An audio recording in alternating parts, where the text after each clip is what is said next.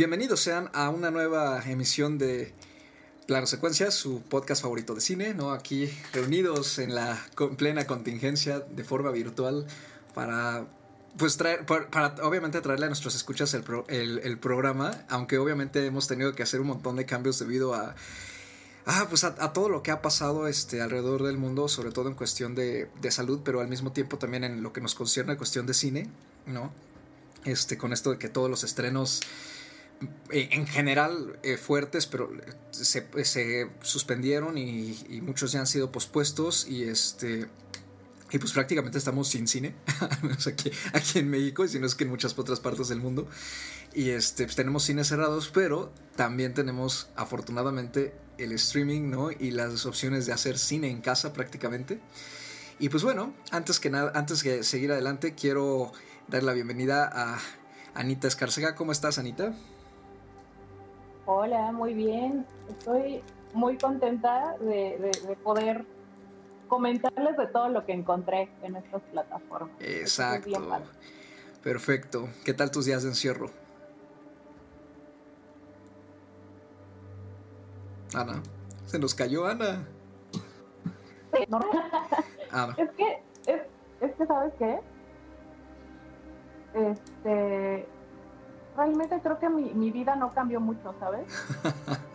Yo, yo siempre fui como muy de encierro, la verdad. o sea, mi vida sigue como si nada, la única diferencia es que pues ya no podemos ir al cine, ¿no? Pero vaya, de ahí afuera la verdad estoy bastante bien. Con mucha suerte, eso sí, yo sé que no todos tienen ese lujo, pero vaya, al menos mi, mi estado mental creo que no ha cambiado. Bueno, menos mal, ¿no? Así se hace menos pesado en general todo esto. Pues sí, al menos. Y también se encuentra, obviamente aquí, este, como siempre, siempre puntual, Andrea Saucedo. ¿Cómo estás, Andy? Muy bien, igual que Ana, contenta. Eh, estos días han sido pues para ver muchas cosas, para enterarnos de, estas plataformas que están eh, subiendo contenido. O sea, han sido días, de, al menos para mí, de ver mucho cine, series, eh, eh, contenido que, que, no había tenido oportunidad de ver. Y pues encantada de poder estar aquí para charlar de, de todo esto. Perfecto. Y pues como dije, bueno, yo soy Carlos Ochoa, siempre, siempre se me olvida presentarme. Soy Carlos Ochoa, gracias por reunirse otra vez con nosotros, ¿no? Aquí ya saben, yo soy el, el moderador de, este humilde y pequeño programa. Y pues bueno, eh, como ya había dicho hace unos minutos, eh, estamos en una situación pues eh, lamentablemente de, encierro debido a la, a la pandemia del COVID-19. Pero eso no ha significado que, que nuestras opciones de cine se hayan reducido. Al contrario, hemos tenido que adaptarnos, ¿no? Justamente con las posibilidades del streaming, de las plataformas en línea. Y yo creo que ya es casi, casi como de dominio en general público, ¿no? El hecho de que es eh, pues ya no, sí, el ponerse a ver, por ejemplo, Netflix, ¿no? O ponerse a ver Amazon Prime, ¿no? O ponerse a ver, este, por ejemplo, para los que lo pagan, por supuesto, HBO o alguno de otros de, de estos servicios de plataformas, ¿no? Que este que en general están este pues con estrenos que suben material original, ¿no? Series, eh, películas originales, ¿no? Sobre todo Amazon y, y Netflix, ¿no? Que son las que más han crecido en este sentido. Entonces yo creo que ya es muy fácil, eh, es, es, muy fácil sobre todo porque además están añadidas como aplicaciones en la televisión, en, en muchas televisiones este, smarts, por ejemplo. Eh, ponerse a revisar catálogo y enterarse de cuáles son las novedades, enterarse de qué es lo que se está viendo en este momento, enterarse de este, lo más popular, ¿no? Y así. Entonces, eh, si, si, si, nos han seguido en nuestra página de Facebook, hemos estado publicando a lo largo de estos días eh, diferentes recomendaciones clasificadas como por géneros, entre comillas, no muy exactos, pero más o menos, como, como, para, como para darles este, cierta especificación. Pero también sabemos muy bien que cuando o sea que aparte de estas otras plataformas hay otros servicios que, que, sobre todo han empezado a surgir en estos días o han vuelto o, han, han, este pues recuperado el, el estar en boca de, de, todos o de las redes al menos porque obviamente son eh, otros servicios que proporcionan muchísimas opciones una gran variedad de opciones Entonces queríamos este, comentarles rápidamente, eh, como parte de este programa, digamos que es como un apartado especial que hemos decidido hacer, sobre algunas este, de las posibilidades que podrían, si, si ya acertaron de Netflix, si ya acertaron de Amazon Prime, si no tienen HBO Go, por ejemplo, pero quieren investigar otras posibilidades de, de ver cine, tanto viejo como nuevo, este, e incluso series también, y aprovechar para ver cortometrajes, por ejemplo, y documentales, eh, de algunas otras opciones que pueden consultar en línea. Eh, algunas a lo mejor las conocen, algunas otras no. Y pues bueno, eh, Anita primero nos va a hablar de eh, la Casa del Cine MX, ¿no? que es este pequeño recinto en la Ciudad de México, en el centro, que tiene dos salas pequeñas, pero fue de los primeros este, complejos eh, de cine en cerrar, ¿no? incluso antes de que fuera oficial el cierre. pero decidieron hacer pública una especie de, por medio de, de, la colaboración de varios directores y de distribuidoras pequeñas, hacer pública una sección de enlaces para visitar algunas eh, películas, eh, tanto mexicanas como extranjeras, en línea. ¿Qué nos puedes contar de la Casa del Cine, Anita?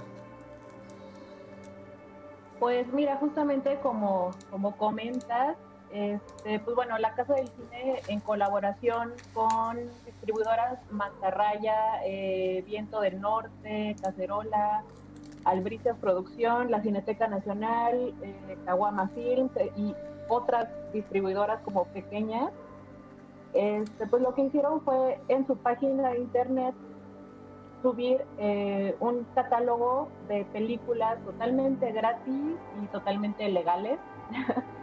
este, y bueno, tienen, tienen ahí una pequeña selección, no es muy grande y casi todas son eh, latinoamericanas, pero hay cosas buenas, hay cosas interesantes. Está, por ejemplo, A la Mar, que es esta película del 2010 de Pedro González Rubio, que es una, una película documental sobre un, un hombre que, que vive, me parece que es en, sé que es en el Caribe mexicano, pero no recuerdo exactamente en dónde, y tiene un hijo que tuvo con una mujer suiza, si no me equivoco, o italiana. la vi en el 2010, la verdad ya no me acuerdo tanto de los detalles. Pero es una, es una película muy bonita, tiene como mucho corazón. Si no la han visto, pues la pueden checar ahí, está, está linda. Y pues bueno, hay muchas otras, ¿no? Está Río de Oro de Pablo Alderete, está Pacífico de Fernanda Romandía, hay varias de Fernanda Romandía, de hecho, está Una Bella Luz Interior de Claire Denis, eso me parece que es una edición interesante y que vale mucho la pena.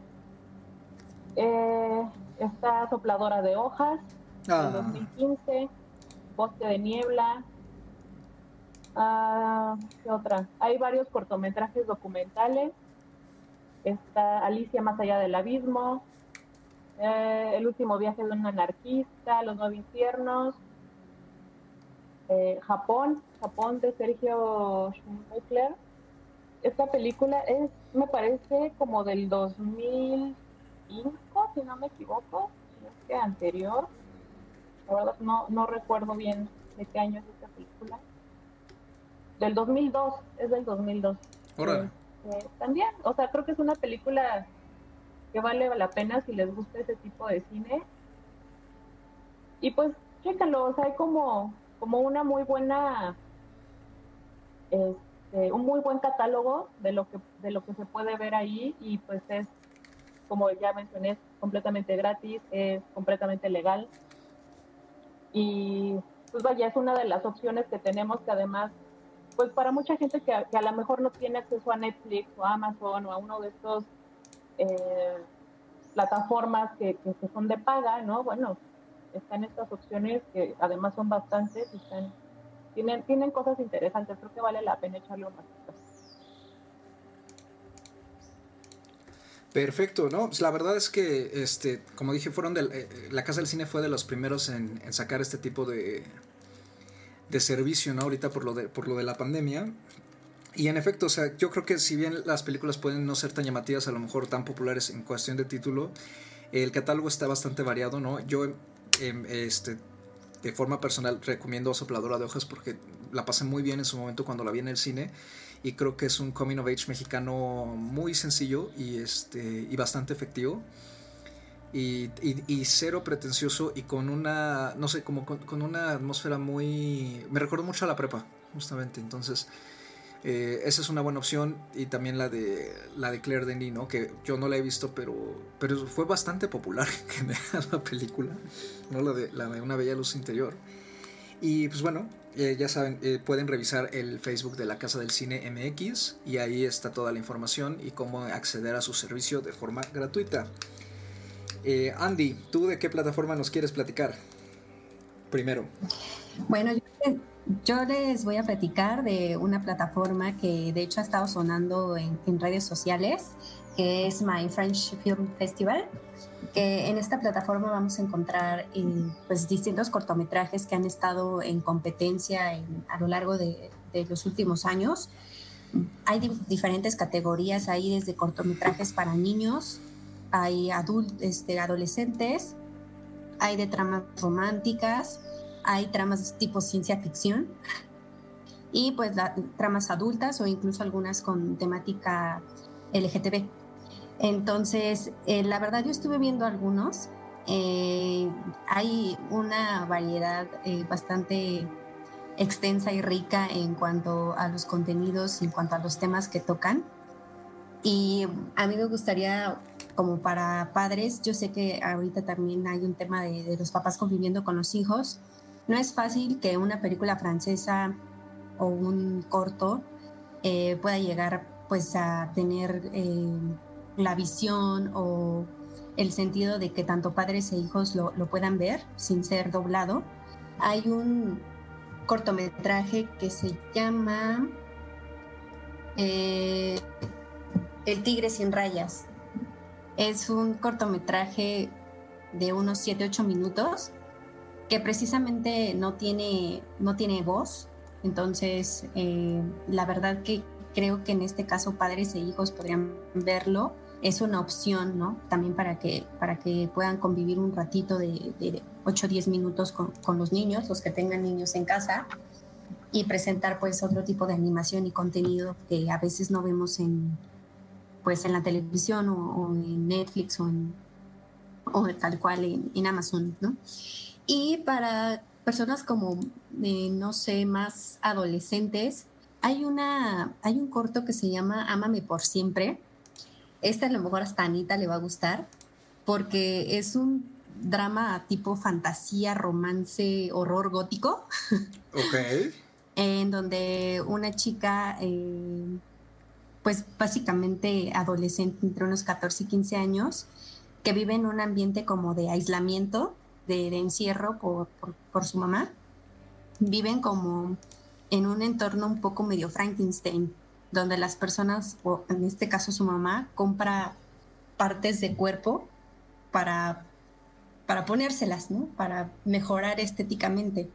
Esta chica tiene un amor platónico y llega un momento en que ese amor platónico la rechaza. Entonces ahí es donde se desarrolla un conflicto entre todo este mundo en el que, en el que viven con el tema del romance, el tema de los estereotipos. Eh, está bastante interesante, este es como de unos 15 minutos, según recuerdo. Estuvo participando en varios festivales, es un cortometraje del 2016. Y también vi uno que se llama eh, Kiki de Montparnasse, que es, esta es una animación, tal cual, un corto de, de animación, basado en un personaje real y básicamente es una mujer que desde niña estaba muy como acostumbrada a, la desnudez humana, ella quería ser, eh, o fue más bien, una chica que, posó desnuda para diferentes artistas y que vivió en un entorno pues muy tipo cabaret de, de París, ¿no? y tuvo oportunidades de viajar a Estados Unidos, pero, o sea, como para ser actriz y eso y nunca, nunca le gustó la idea, ¿no? Y es un cortometraje también bastante interesante. El personaje va narrando en primera persona, pues, su historia y está basada precisamente en un libro. E, este cortometraje también me, me agradó, creo que es una buena opción también de unos 15 minutos para que la gente o, se entretengan.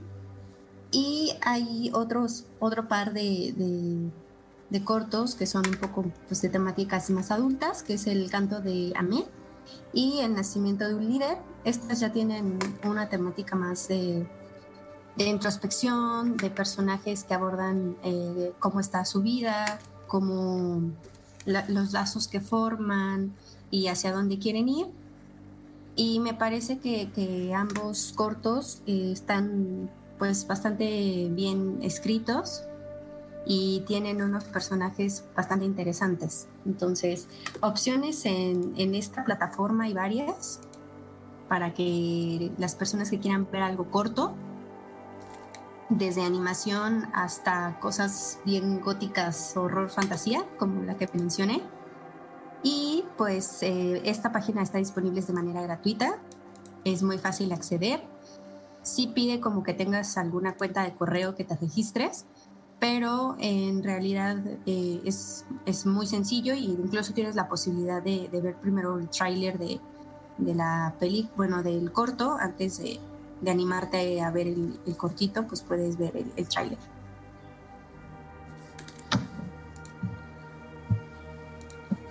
A ver, ¿quién se va a animar, Carlos o Ana? Perfecto. Es que esto, esto de estar poniendo el micrófono y quitándolo, híjole, se, o sea, se, queda, se queda un poquito de pausa. Este, disculpen a quien nos está escuchando. Este, sí, de hecho, My French Film Festival en general está, es, es una opción también, como, como dices, nueva, ¿no? Bien padre porque suben eh, largometrajes franceses, ¿no? Este, enteros y están generalmente subtitulados. Eh, y, y, justamente nosotros compartimos eh, de ahí, de este canal, uno, el corto belga nominado al Oscar eh, a, mejor corto de ficción que fue el de una hermana. Justamente ahí estuvo disponible un mes eh, de forma gratuita. Entonces a lo mejor si, si, nos han seguido en nuestra página de Facebook este no, no les este, extraña tanto el nombre. Eh, y pues es una plataforma creo que, que, además de que se renueva constantemente y tiene pues una gran variedad de opciones no como ya nos acaba de decir Andy y bueno yo ahorita les voy a hablar sobre una de mis plataformas pues favoritas en teoría, porque no la, la verdad es que voy a ser honesto, no la uso tanto, todavía no. Pero sí he logrado encontrar ahí cosas muy buenas y, creo que tiene un gran catálogo, sobre todo porque muchas cosas que a mí me han gustado están ahí. Por eso creo que es una, plataforma bastante interesante, que es Film en Latino. Eh, que me atrevo a decir que de entre estas este, otras opciones, ¿no? como alternas como esta, como Movie, por ejemplo, también que, circula por ahí, es de las más este, populares. Eh, está obviamente auspiciada por eh, el IMCINE y la Secretaría de Cultura. Y la verdad es que tiene pues bastante en términos de catálogo, tiene varias colecciones, eh, la página para quien no la conozca, tiene colecciones por ejemplo que van desde por género, ¿no? desde cosas como comedia romántica, cine mexicano, series incluso, horror, lo clasifican por ejemplo fantasmas, ¿no? drama, cortometrajes, animación, hasta incluso eh, categorías más eh, específicas como por ejemplo una colección sobre el cine de Arturo Ripstein, ¿no? en el que tenemos ahí aproximadamente unos 15 largo, no, 12, 12, más, 12 títulos de él, ¿no? entre ellos El lugar sin límites y Profundo Carmesí y el documental del Palacio Negro de Lecumberri, por ejemplo. También hay una colección experimental eh, con cine de, muchas partes del mundo. y, y, además de eso, hay también una posibilidad de ver eh, cine gratuito y el cine gratuito se va renovando también eh, más a veces cada semana, a veces cada, cada mes, ¿no? Se van cambiando las películas que se pueden ver gratuitas. Generalmente son unas cuantas películas y bastantes cortometrajes los que se puede ver de forma los que puede ver uno ahí de, forma gratuita simplemente registrándote con una cuenta y ya. Eh, y la verdad es que su oferta ahorita, ¿no? en este momento está más que bien, ¿no? Tiene un poquito de todo, ¿no? También tiene una selección, por ejemplo, del festival de, eh, participado, eh, participantes anteriores del Festival de Cannes, por ejemplo, del Festival de Toronto, ¿no? Como opciones nada más para que se den una idea de la variedad, ¿no? Y, son títulos que, que seguramente aquí a Ana y Andrea les van a, a sonar. tenemos, por ejemplo, Pájaros de Verano, esta película colombiana que eh, tuvo muy buena crítica y también una gran recepción por parte de la audiencia hace año y medio, que fue su estreno aquí en, México. Eh, Eli de, Amar, Escalante, La Casa, eh, esta película de Dinamarca con. ¿Cómo se llama? Con Mats Mikkelsen, que estuvo también eh, bastante tiempo en Netflix, por ejemplo. sobre un profesor que es acusado de haber besado a una una, niña acusa al profesor de que, de que el profesor la besa. ¿no? Este es de Thomas Winterberg, perdón. Eh, también tenemos el Leviatán de eh, Andrés Bianquetsev, tenemos desde allá de Lorenzo Vigas, ¿no? uno de los apadrinados de, Pablo Larraín, de quien hablamos hace, hace poquito con Emma. Eh, en la casa, ¿no? este drama francés de François Sousson, ¿no? que a, mí, particularmente me gusta mucho y de hecho lo tengo. también hay cosas de cine indie estadounidense como Love is Strange, ¿no? Este, eh, Rusia está ahí presente con obras, por ejemplo, como El discípulo de Kirill Sebrezhnikov, que también ya lo hemos mencionado en el podcast con, con Leto. Eh, hay, hay bastante cine latinoamericano, este, bastante cine europeo. ¿No? Y de, cine experimental, por ejemplo, está el, famoso manifiesto de Julian Roosevelt, ¿no? Eh, protagonizado por Kate Blanchett. ¿no? esta especie de encarnación de diferentes personalidades, cada una recitando cosas relacionadas con arte, cultura, este, el ser humano, ¿no? la tecnología. Entonces creo que es una, una de las plataformas más interesantes que visitar, sobre todo si, si buscan una variedad un poquito diferente a lo que encuentran, por ejemplo, en Prime y en, y en Netflix a primera vista, ¿no? Que también, obviamente en cada plataforma hay que estar rascando, por supuesto, pero digamos que si ya se echaron la cartelera principal, ¿no? De, de, de Netflix o de, o de Prime, pues es, es, creo que vale bastante la pena eh, echarle un ojo a lo que pueden encontrar por aquí. Además, si les gusta mucho el cine internacional en general, ¿no? lo variado que puede ser. ¿No? Y ahorita, por ejemplo, tienen aparte una colección especial de películas protagonizadas por Juliette Binoche, que pues eso siempre se agradece, ¿no? Eh, ver películas con, con Juliette Binoche. Y tenemos además una sección de cine mexicano sin costo, ¿no? que esa también es bastante eh, importante. ¿no? la verdad es que el cine mexicano la producción, uno entra a Filming Latino y ve la cantidad de cosas que hay ahí y se sorprende, ¿no? Es impresionante la cantidad de cosas que producimos aquí en cuanto a, cine e independiente y cortometrajes, ¿no? Y la verdad es que obviamente muchos, muchos de estos títulos eh, apenas si son conocidos, ¿no? Eh, pero eh, creo que es una gran posibilidad para explorarlos, ¿no? Y descubrir pues otras miradas y otras voces, ¿no? De, de nuestro país. Y pues bueno, eso es todo por Filmin Latino. Ya saben, filminlatino.com. Anita, te toca volvernos a hablar de otra plataforma y ahora vienes con una bastante. que resulta bastante eh, rica, ¿no? En términos de catálogo. Cuéntanos. Está súper, súper interesante la colección que tiene. Esta plataforma la sacó el cine Tonalá y se llama tonalá.tv es una maravilla, ¿eh? O sea, yo me metí y es un catálogo súper extenso y súper variado. Tiene desde clásicos, tiene muchísimo cine, por ejemplo, de Charlie Chaplin. Tiene como siete películas de Chaplin. Tiene El Peregrino, La Quimera del Oro, Armas al Hombro. Este, tiene también, pues, películas más nuevas. Obviamente no son nada más, este, no son nada más clásicos, muchísimo cine internacional tiene algo que, bueno, a mí me, me, me, hizo muy feliz y de hecho en un ratito voy a ver por lo menos un par. tiene la trilogía de los tres colores de Kieslowski, que es una de mis trilogías favoritas en la vida. Esta estas películas que no sé si ustedes recuerden, son de los 90, me parece. Blanco salió en el 94, eh, rojo y azul no recuerdo de qué año son, me parece que también son del 94 y 93, algo así. Este, esta trilogía que, que armó Kieslowski en, con los colores que, representan los colores de la bandera francesa, que no sé, como, como un dato cultural, que no sé si sepan, eh, los, los conceptos que engloban el blanco, el rojo y el azul son los conceptos de la Revolución Francesa, que es igualdad, libertad y fraternidad. Me parece que el blanco es eh, igualdad, el rojo es fraternidad y el azul es libertad. Entonces, que hizo esta trilogía basándose en esos conceptos. Entonces, muchas, yo he conocido a muchas que las ha visto y me dicen como que no entiendo mucho la relación entre las películas de esta que pues se dice trilogía, ¿no? Bueno, está ahí, esa es la, la, la relación que tiene y es una maravilla. Esa, si no la han visto, es un clásico. esta trilogía, véanla. Está, y esto no puedo, no puedo dejarlo pasar, porque en el programa cuando hablamos de esta película, ustedes escucharon mi éxtasis. Está La Casa Lobo. Me encantó esa película y la he repetido un par de veces. Órale. Sí, sí, soy muy fan, soy muy fan. Me emocioné mucho cuando vi que estaba aquí. Este, está La Maestra de Kinder, por ejemplo, esta película del 2014 que, también tuvo tuvo como, como un, un resuene, ¿no? En, los circuitos. Eh, está, híjole, este te digo, está como bien variado. Están, hay películas muy clásicas. Está, por ejemplo, Confidentially Yours, que es esta película del 83 de Truffaut.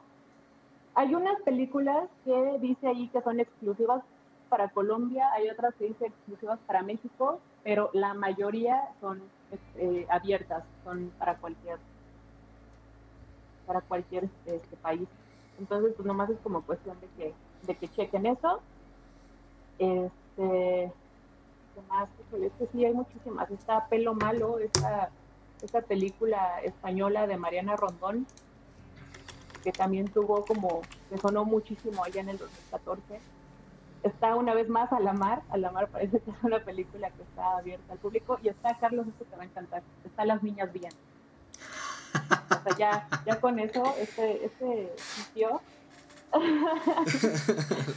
este sitio ya se ganó nuestro amor. Un hurra por las niñas bien. Y están las niñas bien. Un hurra por las niñas bien. bien. Fíjate que tengo ganas de volverla a ver. Eh. Sí, sí se me antoja volverla a ver. La verdad es que eh, el trabajo que hace Ilse Salas me parece estupendo. Oye, y te quería preguntar, este, ¿cómo, funciona? Porque yo no he entrado a la, plataforma hasta eso, a pesar de que sigo a Cine Tonala. Eh, ¿Es una suscripción mensual o es por, por películas, como renta? Por lo que tengo entendido, está gratuita. O sea, tú te metes a tonela.tv y viene el catálogo y te manda a... O sea, te pone ahí ver película o ver trailer y pues te manda como directamente a, que pongas play a la película. O sea, está súper fácil el, el, sistema este. Eso, de hecho, te voy a decir una cosa, me saca... está, está muy padre eso eso me saca de onda porque este pues porque justamente el cine anda buscando ahorita como de dónde obtener ingresos no armando hay creo que hay una especie de campaña de apoyo para todo su personal eh, entonces sí digo si si si es así este me parece que es maravilloso que esté disponible de esa manera ¿no? Mm. Espera me equivoqué perdónenme, me equivoqué. Si te manda, es que no me había, no había fijado que viene como un, cachito hasta abajo. Ah, sí. no, sí, sí, la puedes rentar o comprar, pero cuesta 38 pesos mexicanos. es, o sea, nada, y te digo, está muy grande su, su catálogo y, y tiene desde clásicos, clásicos, o sea, tiene eh, perversidad de Fritz Lang, por ejemplo, ¿no? O sea, tiene ¿Sabes qué? Una chica regresa sola a casa de noche. ¿Sabes qué? Yo creo que el precio depende del, de la película, ¿no? Porque, por ejemplo, la casa luego vale 53 pesos.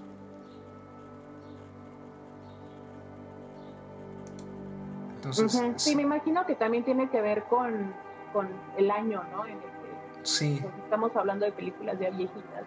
Y por ejemplo, Asfixia, que es esta película mexicana que pues estuvo. Sí, tiene todo el sentido, que finalmente, o sea,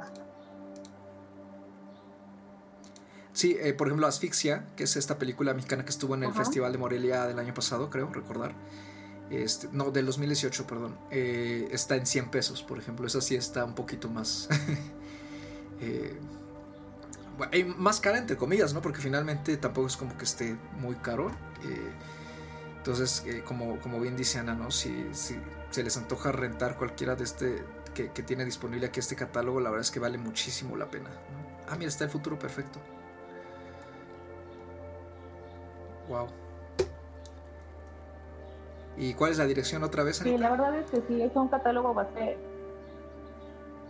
Sí, es un catálogo bastante amplio. amplio y, muy variado, ¿no? O sea, hay como de todo, también hay animación. Es tonala.tv. Perfecto. Y pues bueno, Andy, cuéntanos ahora un poquito sobre eh, Casa Caníbal. Bueno, pues eh, yo, yo estuve en otra plataforma que a lo mejor no tiene un catálogo tan extenso como otras que hemos ya mencionado, pero la verdad me sorprendió que tiene bastantes películas interesantes, algunas ya las hablamos incluso en programas pasados. Está, por ejemplo, La Camarista, en este caso estoy hablando de Casa Caníbal, en Casa Caníbal, eh, como se pueden encontrar películas, eh, ya sea para comprar, está como en 92 pesos la compra de la película, y la renta está aproximadamente como en 26, 27 pesos eh, cada uno de, de, pues de, estas películas que, que, voy a mencionar.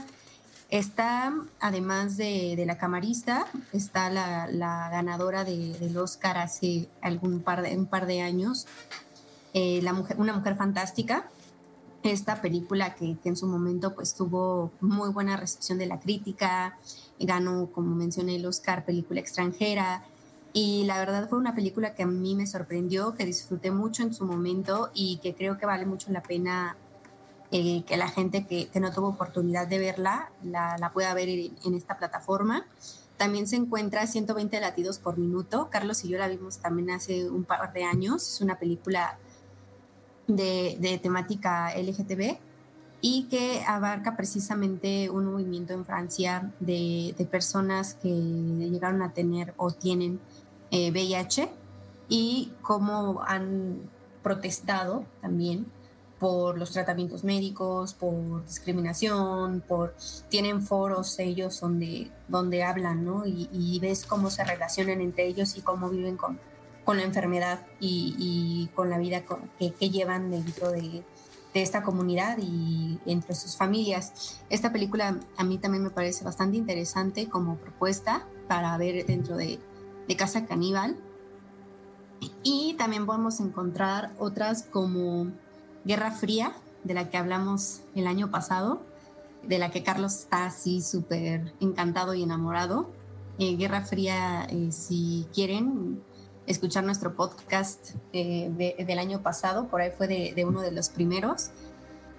Además de Guerra Fría está Nunca estarás a salvo, este drama, suspenso, thriller de todo psicológico que tiene esta película eh, con un personaje que, Joaquín Phoenix la verdad trabajó súper bien, como lo hace siempre.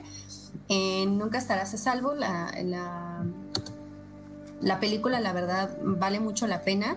No sé si sea para todos, porque pues en realidad hay bastante violencia en la película, pero eh, esta película tuvo premios en el Festival de Cannes de, 2017 y eh, la directora en este caso, eh, Line Ramsey, es la misma que hace algunos años nos regaló Tenemos que hablar de Kevin, entonces, para que se puedan dar una idea de, qué tipo de película pueden ver aquí. Además de esto, tenemos un catálogo bastante pues, eh, extenso en el sentido de, los géneros que abarca. Desde dramas familiares, tenemos eh, películas apocalípticas. Hay otra película que se habló en el podcast como Salvaje, de, de este tipo como Voraz que a Carlos podrá hacer una reseña espectacular de esta película que parece que le, gustó bastante, según recuerdo. Está también El demonio neón, de también hace un par de años, y podemos encontrar otras eh, tipo comedia, eh, dramas, incluso algunas eh, biográficas como Chabela Vargas, la intérprete de la leyenda, y como les decía, a pesar de que no son en realidad muchas películas, serán unas 20, 30 películas en catálogo, la verdad es que a mí me parece que son muy buenas opciones y tienen muy buena variedad de, cine, tanto internacional como mexicano o latinoamericano. en su, en su caso. Y el precio pues es bastante accesible en la renta, en la compra también. Entonces, si quieren darse una vueltita por Casa Caníbal, creo que van a encontrar algo que les va a gustar. Perfecto. Sí, eh, de hecho yo revisé hace poco también el catálogo de Casa Caníbal y, la verdad es que sí, en efecto, me parece muy bueno, aunque, este, eh, digo, para revisitar a mí me, serviría mucho, porque la verdad es que muchas de esas ya las he visto, ¿no? Entonces, eh, no, como que no ofrece tantas novedades para mí en ese sentido, pero la verdad es que el 90% de lo que está ahí lo volvería a ver sin problemas varias veces, ¿no? Entonces, creo que vale muchísimo la pena eh, como dice Andy, ¿no? Que, se den una vuelta por ahí. Y ya nada más para cerrar esta pequeña, este, este, esta breve recopilación, ¿no? Que les, que les hemos traído de, de plataformas, eh, pues, dígase de streaming, ¿no? De cierta forma, o de, o de renta. Eh, esta seguramente sí la ubican, al menos aquí en, en, en, Latinoamérica, ¿no? Que es nada más y nada menos que Cinepolis Click. Eh, Cinepolis Click es la opción digital de los cines Cinepolis, ¿no? de, este, de uno de los principales este, titanes ¿no? de cadenas de cine. En, en, México, en otros países de, Latinoamérica y en el sur de Estados Unidos, me parece que también hay, varias, eh, hay varios complejos de Cinepolis. Y pues bueno, eh, tiene en general un catálogo muy muy grande, no exhaustivo prácticamente. Tiene desde estrenos eh, recientes, ¿no? Que se han subido a la plataforma como eh, Aves de Presa, ¿no? Que acaba de estar en cine hace un mes, ¿no? Este. Y también está, por ejemplo, Frozen 2, ¿no? La secuela de Jumanji The Next Level, The Next Level ¿no? Que son de estas películas que estuvieron en cartelera en su momento y ya están disponibles aquí.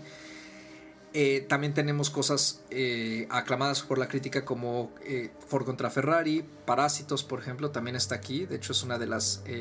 está, en, el catálogo como una de las joyas del momento. Está Joker también, está Avengers Endgame, está este.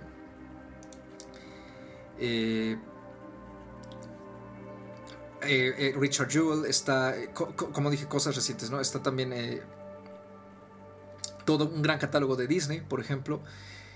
Adastra, eh, eh, híjole, Detective Pikachu, o sea, wow, la verdad es que la verdad es que el catálogo es exhaustivo. Hay cosas viejas como Viernes 13, eh, Selena, Magnum 44 y también hay cine mexicano, por supuesto, ¿no? Entre ellos está Carmín, Carmín Tropical, que de hecho Carmín Tropical está, está gratuita en Filming Latino, de hecho, en este momento. Entonces, por si quieren echarse una vuelta ahí.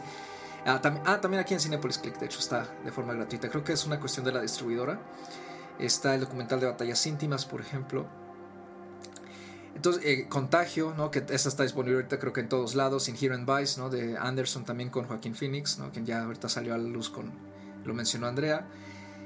Eh, pueden visitar cosas como las películas de Star Wars, las películas de Harry Potter, pero yo, eh, salvo, yo creo que algo que valdría muchísimo la pena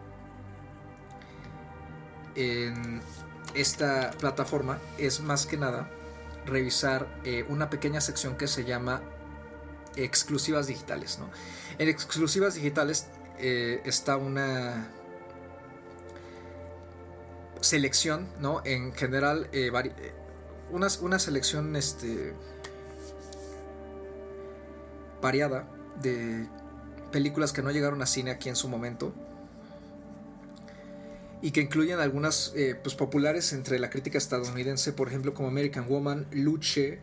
Eh, Galveston, tengo entendido que sí se estrenó aquí, ¿no? este cuarto, creo, cuarto o quinto largometraje dirigido por Melanie Laurent. Eh, yo recuerdo haberlo visto en la cartelera, pero está aquí también. First Reform, ¿no? La película de Paul Schrader, ¿no? Con Ethan Hawke que llega, que está en el catálogo con el nombre de la Iglesia de la Salvación. También está Mandy, ¿no? Con Nicolas Cage, esta película eh, fantasmagórica de ciencia ficción y súper eh, surrealista. Bueno, más bien no, surrealista no psicodélica, más bien. Este, que estuvo aquí en el Festival Mórbido y que desafortunadamente no llegó a cine más que como una función especial en, cine, en Cinépolis justamente en ese, en ese entonces. Eh, está Leave No por ejemplo, Vita en Virginia, y cosas extranjeras eh, como 1945, que no sé si Andy lo recuerda, pero esa película la vimos eh, juntos, justamente, ¿no? Es una película húngara sobre eh, unos judíos que llegan a un pueblo, creo que son unos judíos húngaros que llegan a un pueblo alemán y emplean una especie de venganza, ¿no? Contra, contra la gente que, que los denunció como judíos. Entonces, la verdad es que el catálogo es, es, de cierta manera lo mismo que en Netflix y en Prime, ¿no? Hay que estarle rascando y bastante. Pero eh, las categorías están bastante bien definidas, no como en Amazon Prime, por ejemplo, que, que es, eh, la variedad de categorías es muy poca y el catálogo por cada una es exhaustivo. En Cinepolis Click tenemos desde cosas como estrenos de compra y colecciones, ¿no? Hasta animación, aventura, comedia, clásicas, crimen, documental, romance, superhéroes, películas familiares, musicales, cine independiente, cine de terror, suspenso y mexicanas, ¿no?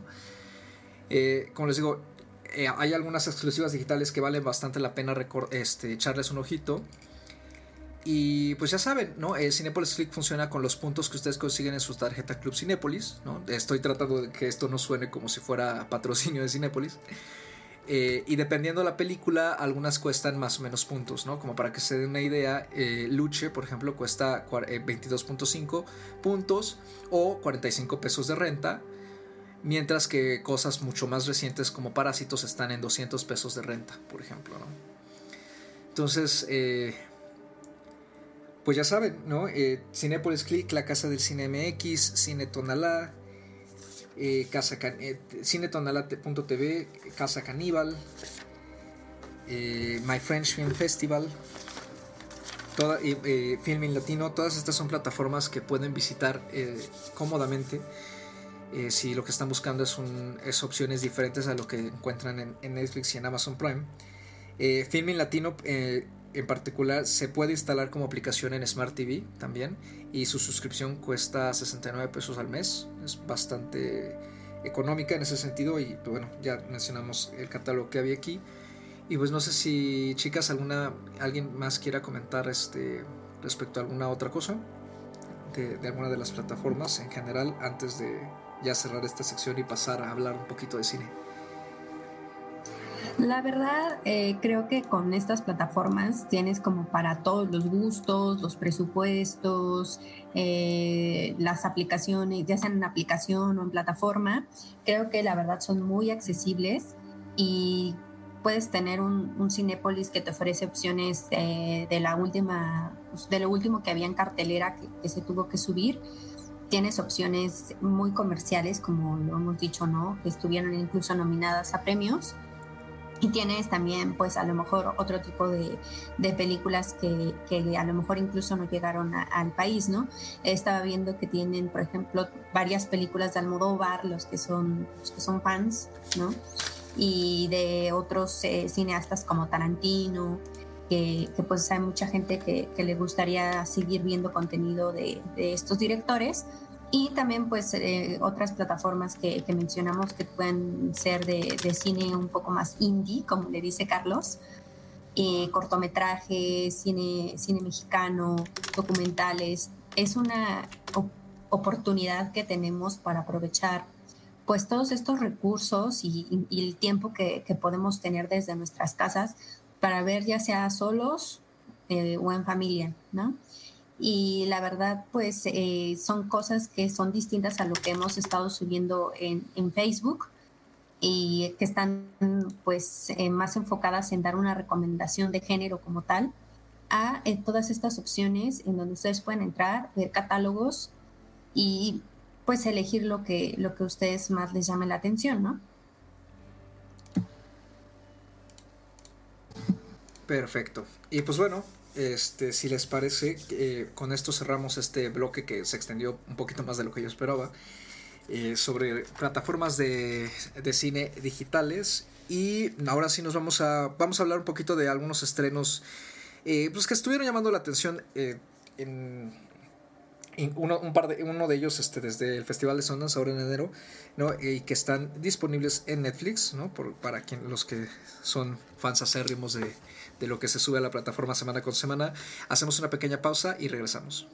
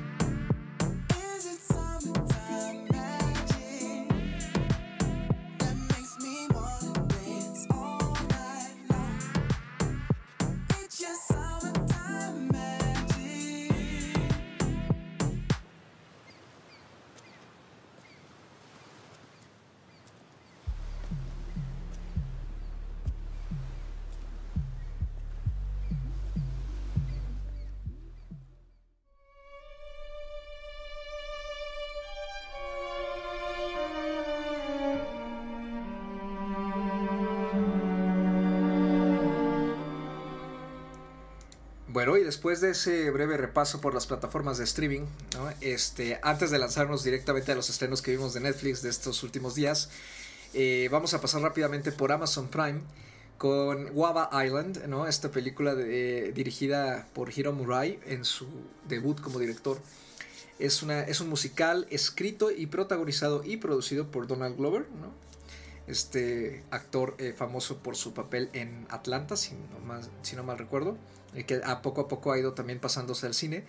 Eh, además lo acompaña Rihanna y Letitia Wright, ¿no? A quien recordarán por ser la interpretar a la hermana menor de la Pantera Negra en el universo Marvel y Rihanna sí, en efecto, es la cantante. Anita, cuéntanos rápidamente de qué trata Guava Island y qué te pareció este y por qué la recomiendas. Bueno, pues Guava Island es una película, de hecho es, es el mismo director de Atlanta y es el mismo director de los videos musicales de, del alter ego musical de, de, Clover, que es Childish Gambino.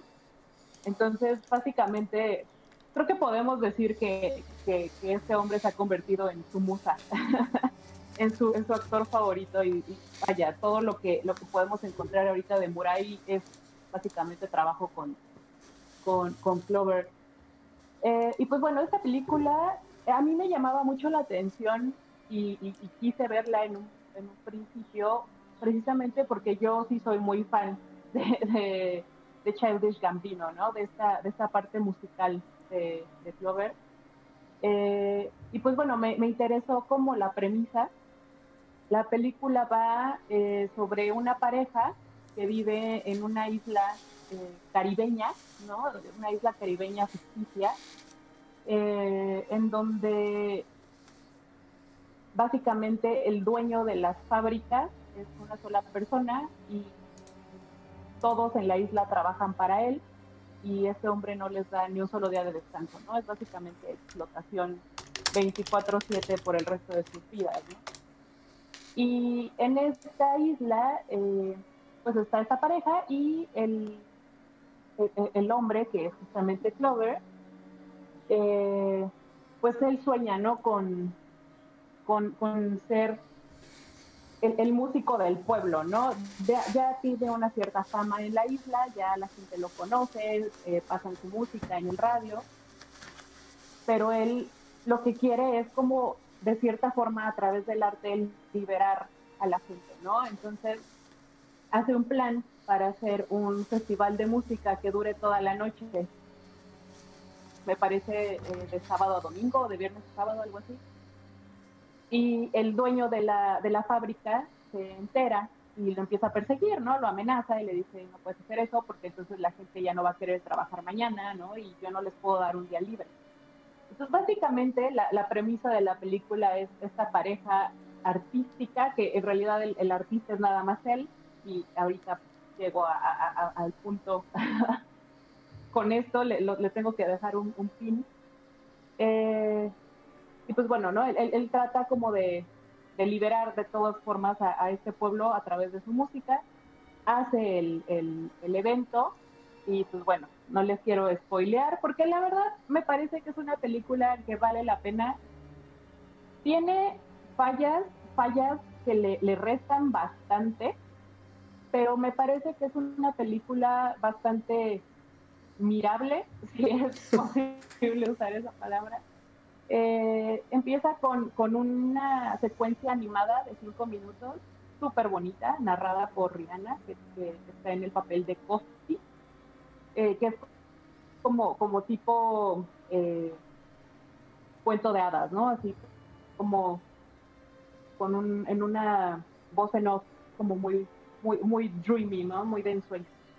Y el problema bueno, uno de los problemas que yo le veo a esta película es que el papel de Rihanna hasta ahí llega. O sea, tiene a, Rihanna totalmente desaprovechada porque se supone que es una película sobre esta pareja, ¿no? Y de hecho el motor de él, del personaje de Clover, se supone que es ella. Y bueno, creo que tiene dos líneas en toda la película. No pasa nada, ¿no? Entonces, pretende ser un musical, no, no me parece a mí que, llegue a tanto, no, no creo que sea un musical, musical en donde tienes a Rihanna y no la pones a cantar, ni a bailar, ni a nada, entonces a mí personalmente eso me pareció un desacierto mayúsculo. Y el otro gran error que yo le veo es que no sé si sea por la duración, no sé si sea por la inexperiencia del director puede ser una combinación de varias cosas. Eh, al, al guion le falta, tiene una buena historia, tiene una buena eh, desarrollo de historia, pero le falta mucho desarrollo de personajes. No tiene absolutamente nada de desarrollo de los personajes. Cuando son personajes para como lo planteaba en un principio esa animación de cinco minutos, bastante interesantes, ¿no? pero no hay nada de, desarrollo en la película. Visualmente es muy bonita, visualmente tiene una cinematografía preciosa, tiene, o sea, elementos muy bonitos, incluso musicalmente, a pesar de que muchos dirán que parece como un comercial para el disco de Childish Gambino, puede ser, pero incluso musicalmente creo que convence, ¿no? O sea, sí tiene como esa parte pero le falta muchísimo en, cuanto a fondo. ¿No? Es una película que tiene mucha forma y nada de fondo y a mí, para mí eso le restó muchísimo. La película, como les dije, es muy disfrutable. Eh, si hubiera tenido todas estas cosas que, que, mencioné, creo que le hubiera puesto cuatro estrellas, cuatro estrellas y media, porque de verdad vale mucho la pena, pero sí se queda muy cortita para lo que pretende ser. ¿no? Y creo que sí es como muy obvio lo que pretende hacer, pero se queda bastante más abajo, no llega a la meta. Y pues bueno, me di como muy benevolente y le puse tres y media, pero la verdad es que creo que es una película de tres. Ok. Pues así pasa a veces. Eh, Guava Island, como dices, está en Amazon Prime, ¿no? ¿Con qué otro nombre la podemos buscar, ¿no? En español, si es que lo tiene.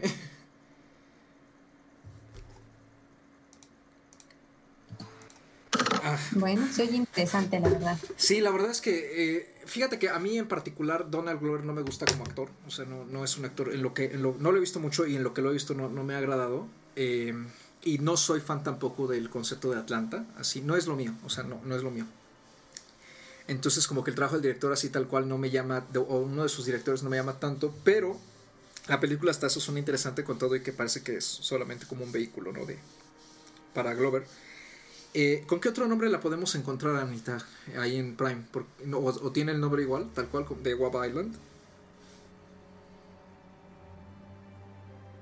Sí, yo la, la encontré como Guava Island y bueno, es que yo así la busqué, la verdad es que no, no sé si en español tenga, tenga traducción. Ok.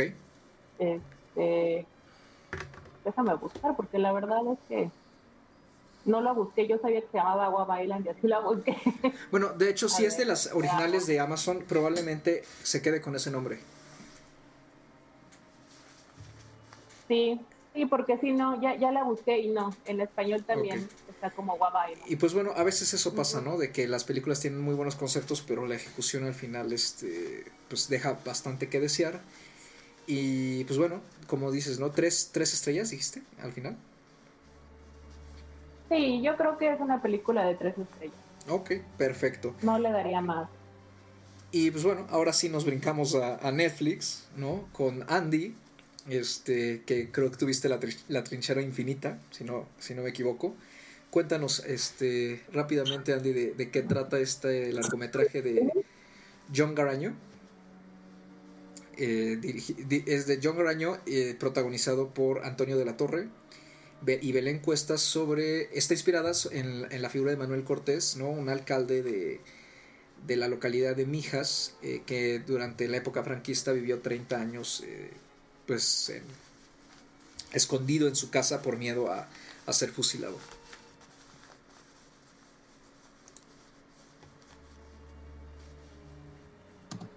Pues sí, básicamente esta película es una película que dura más, más de dos horas, que tengo entendido estuvo en varios premios nominada y de hecho creo que ganó alguno en el Goya, creo que mejor actriz y mejor película, de hecho.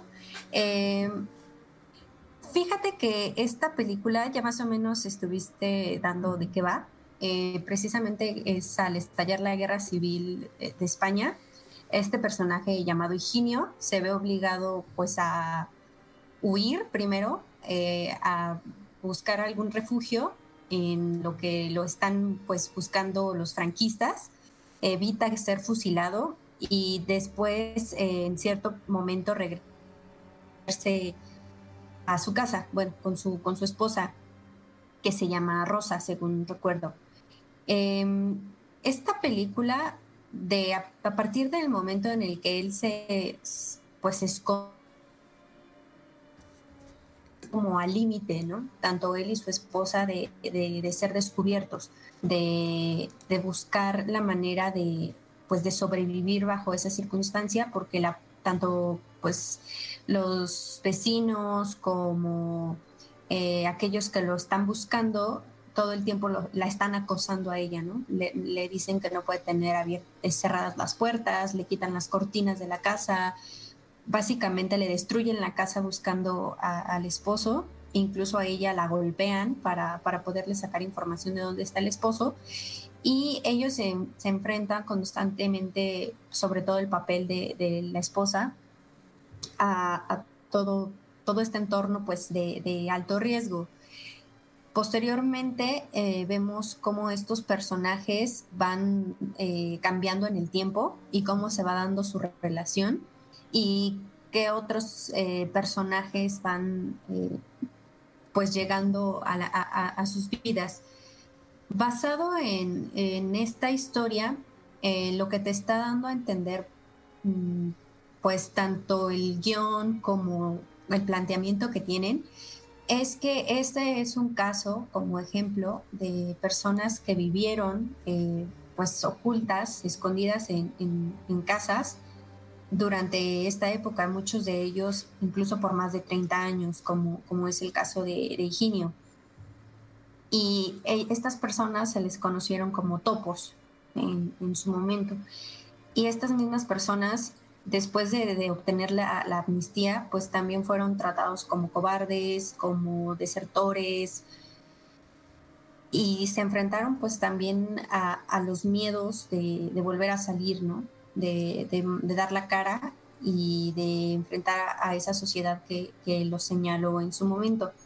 La verdad, eh, a mí la película no me encantó. La verdad, me parece que, que se excede en tiempo no tenía tanto contenido, creo que se alarga demasiado porque a lo largo de esos 30 años, si bien pasan muchas cosas, pasan muchas cosas a esta pareja, creo que, que en realidad hay, hay muchos elementos que no ayudan al desarrollo. No ayudan al desarrollo de otros personajes que, se ven involucrados con, con la, o la situación de, de Rosa y de Virginio, y eso hace que la película se vuelva, pues a ciertos momentos pesada. Pesada, eh, a mí me pareció incluso mm, que, que se alarga sin motivo y sin sentido, pues porque al final el, el mensaje de, de, la, de la película es muy claro, ¿no? Es muy claro en el sentido que les mencionaba, de estas personas, cómo se veían a sí mismas en, en su entorno familiar como unos desertores o cobardes y cómo misma forma y cómo llega un punto en que no tienen miedo a salir a la calle, ¿no? Este, dijiste, Andy, dijiste Creo entornos que... familiares y este, eh, es que se, se, cortó un poquito.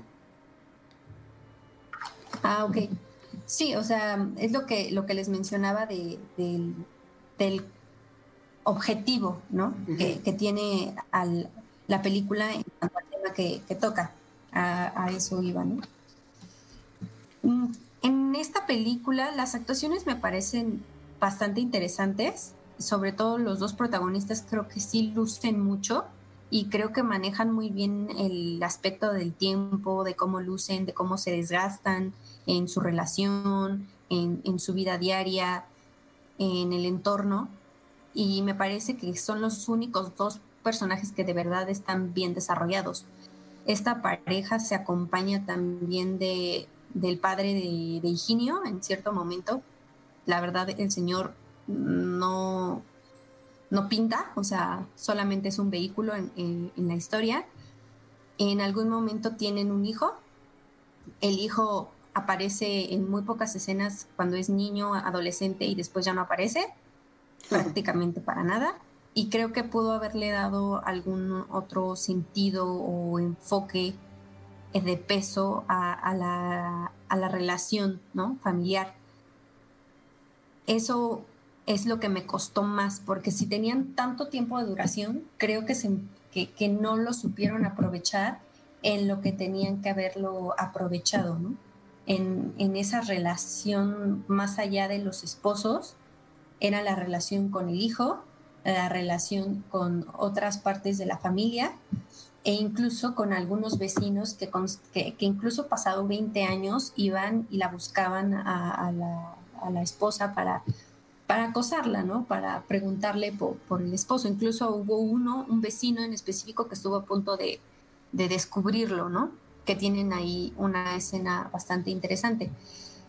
La verdad, mm, pues no entiendo muy bien el elogio tal cual a, a esta película. Sí entiendo que, que, pueda tocar un tema de interés histórico para, para España, sobre todo, pero la verdad creo que es demasiado tiempo y no concluyeron o no concretaron bien la historia que querían contar, aunque, como les digo, el, el objetivo final sí se logra de la película.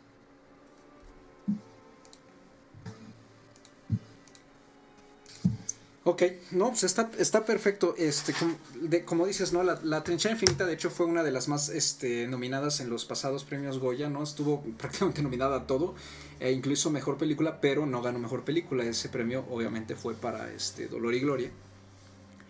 Eh, pero este Antonio de la Torre, eh, que es un actor español que tiene ya una amplia trayectoria, este, es, eh, además él es el protagonista y es el actor con más nominaciones en la historia de los premios Goya y creo que hasta el momento no ha ganado. O no creo recordar. No, sí, de hecho sí, sí, ya, ya, ya pudo ganar, creo. Este. Y pues sí, la verdad es que a mí la película tampoco me llamaba sí, la que mucho. Ganó... Actriz, ¿no? ¿Cómo? El premio que ganó fue de mejor actriz. Sí, ganó mejor actriz para Belén Cuesta. El premio ganó... que ganó fue de mejor actriz. Sí, en efecto ganó este para Belén Cuesta ganó a mejor actriz y también ganó este eh, mejor sonido.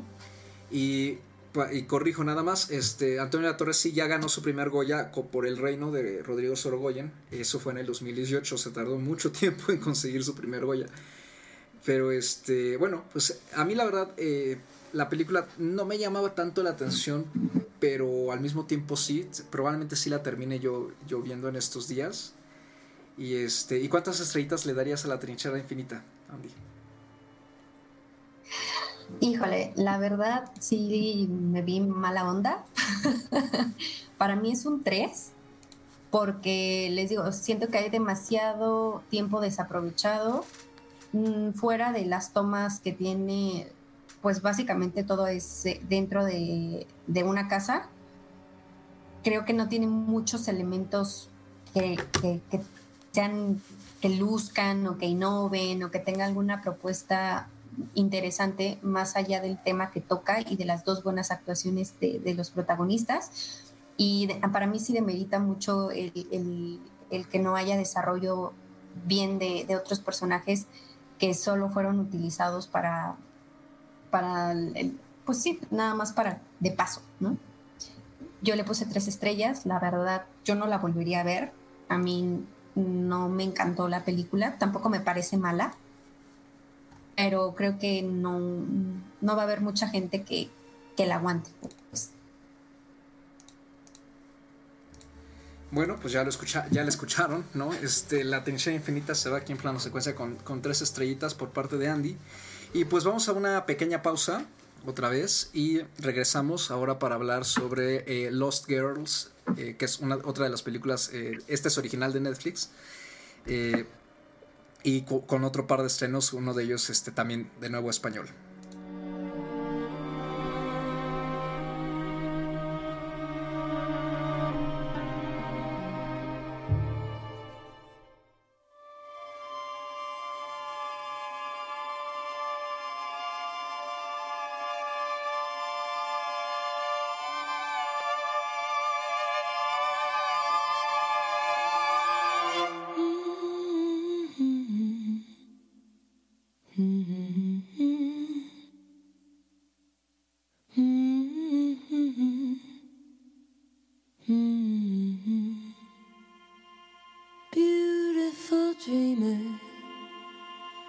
Y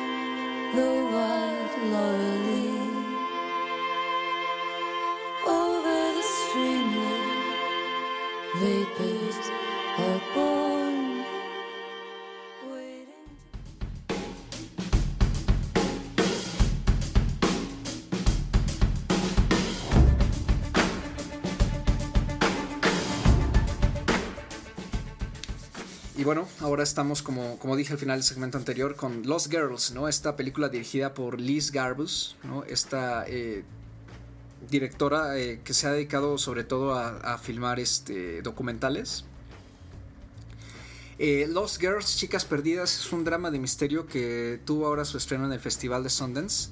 En general, la crítica lo trató bien, ¿no? Está protagonizada por Amy Ryan, Thomas y Mackenzie, a, quien vimos hace poquito en, este, Jojo Rabbit, eh, Une Lawrence y Gabriel Byrne. Y nos cuenta brevemente la desaparición de una joven, ¿no? Y cómo su mamá y sus hermanas, este, junto con otras mujeres, se organizan para buscarla. Una vez que descubren que la chica está este, pues metida en el mundo de la prostitución anunciada en, este servicio estadounidense que se llama Craigslist, ¿no? Es, yo creo que es, como una especie de... No, la verdad es que ubico el nombre, pero no ubico muy bien de qué es la plataforma. Creo que es como una plataforma para anunciarse de muchas cosas. Y este... Y todo esto ocurre en el 2010. Eh, y esto es eh, eh, la desaparición de esta chica termina destapando las desapariciones de otras trabajadoras sexuales en la zona de South Shore en Long Island y se relaciona con un caso eh, conocido como el, asesino serial de Long Island, que justamente dejó aproximadamente unos 16 cuerpos, dicen incluso, este, eh, aventados en diferentes zonas de la región. Y pues bueno, eh, híjole, la verdad no es una película que yo creo que llame mucho la atención, ni, por la temática, ni tampoco por el, al menos el avance que está metido ahí en Netflix en un inicio. Eh, aquí la sugerimos más que nada porque era un estreno bien recibido y por, porque este, venía, como dije, del Festival de Sundance.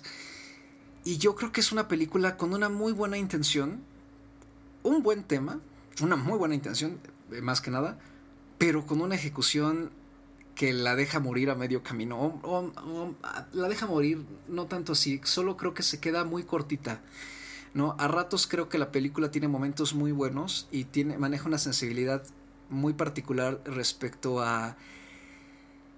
Eh, pues el rechazo, ¿no? De, por parte de la, de la policía y por parte también de los medios, pero sobre todo de la policía y del. Y de, y de cabe, cabe especificar aquí de la población masculina que compone gran parte de la policía, este, de los cuerpos policíacos, ¿no? díganse detectives, comisionados y así, y cómo pues prácticamente ven con cierto desdén cierto tipo de casos, ¿no? En, en, específico los de mujeres desaparecidas, independientemente de lo que sean estas mujeres, ¿no?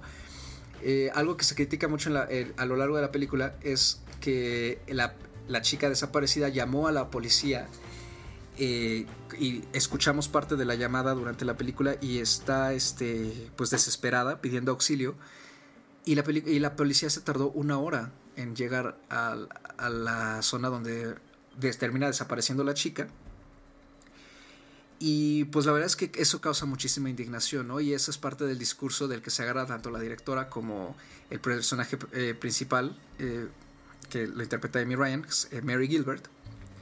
Y que de hecho, pues sí, Mary Gilbert es, eh, el, caso de, de, Shanna Gilbert es real, ¿no? Mary Gilbert sí existió, ¿no? Desafortunadamente, como lo, podrán ver en una especie de leyenda, al final de la película eh, esta mujer ya falleció, pero eh, luchó bastante contra los medios y contra la indiferencia de la policía en la búsqueda de, su hija y de, lo, y de los demás y de, y de la en la búsqueda de la justicia para los otros cuerpos que fueron encontrados, ¿no? Entonces, a mí en particular eh, me gusta la actuación de Amy Ryan, pero me gusta a ratos. Creo que hay momentos en que es muy buena y hay momentos en que está como sobreactuada. Thomas y Mackenzie me gusta mucho su personaje hasta eso y creo que es quien mejor trabaja en la película.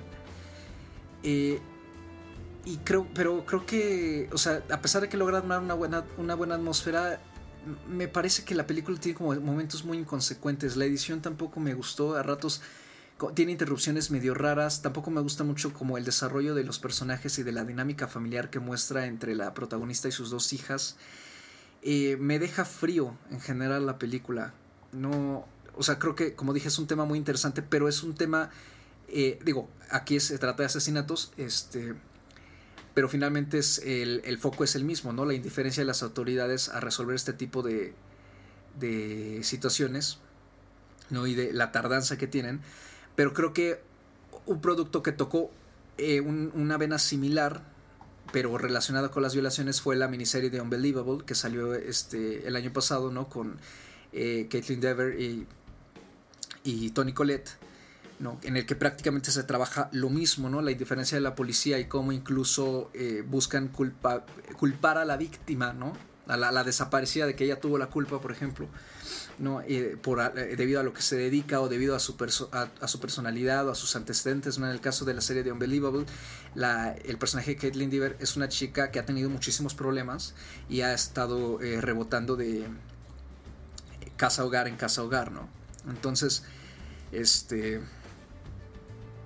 creo que eso es está mucho mejor trabajado en una miniserie como esa que en una película de una hora y media en que parece que está medio cortada pues de forma extraña, ¿no? Parece que le faltan escenas y las escenas que tiene a veces como que no aportan mucho y termina dando bastantes vueltas en, en, sí misma y al final, como dije, me terminó dejando inconsecuente, eh, indiferente. Creo que me, parece un ejercicio un poquito amateur. Eh, con todo y que la directora sí tiene bastante experiencia este, trabajando en, en documental. Creo que se nota eso, ¿no? Se notan momentos en que la película tiene un, toque más sobrio y que podría haber funcionado a lo mejor el tema más como un documental que como una película de ficción.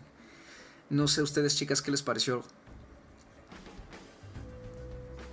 Sí, yo, yo estoy totalmente de acuerdo contigo. Creo que el tema que maneja, así como la sensibilidad con la que maneja este tema, están están en el lugar correcto, ¿no? O sea, la película trata como de no nada más hablar de, estos asesinatos de estas mujeres, sino justamente hacer como esta denuncia, ¿no? De cómo se, siempre se suele culpar a la víctima de, lo que le pasó, ¿no? Incluso a la madre de la víctima, ¿no? Y de cómo lanzan estos juicios hacia estas mujeres por el hecho de, a lo que se dedicaban, ¿no? O sea, cómo la policía no responde ante un llamado de emergencia porque pues finalmente lo hizo una prostituta o una drogadicta o lo que sea, ¿no? O sea, como si por ser una mujer que te dedicas a una cosa o que tienes una adicción o lo que sea, de cierta forma te hace, te, te vuelve un, un ciudadano de, de, de, segunda o de tercera y entonces no vale la pena como para que la policía llegue por ti, ¿no? O sea, creo que creo que en ese sentido el juicio, eh, vaya, la sensibilidad con la que se maneja el tema está en lo correcto, está bastante bien, porque incluso la policía en algún momento de la película juzga incluso a la mamá, ¿no? Sí. Le dice, usted, ¿qué dice, no? Usted vio a su hija en, adopción, ¿no? O sea, ahora viene aquí a hacerla de madre mártir. Entonces, siento que, que, todo eso que, que intentan hacer está muy bien hecho, vaya, está muy bien la intención con la cual lo intentan hacer, pero como dices, por desgracia, la ejecución le falta muchísimo, tiene estos problemas de edición que mencionas, que sí, de repente tiene unos cortes como muy extraños, tiene estas escenas como de cuando viaja de, su casa a, ¿a dónde es? Jersey, me parece. Sí. Eh, y como que de repente todos estos cortes tanto de, ubicación como temporales, sacan muchísimo, ¿no? Como que te cortan totalmente el hilo de la historia. Y en efecto, las actuaciones, en general, la atmósfera de la película, te deja precisamente indiferente, aunque en realidad uno en la vida real no sea indiferente ante estas situaciones. La película, por desgracia, siento que es muy fría, que no, no hay una conexión con los personajes, no hay una conexión con la historia y eso es lo que hace que al final de la película te quedes indiferente.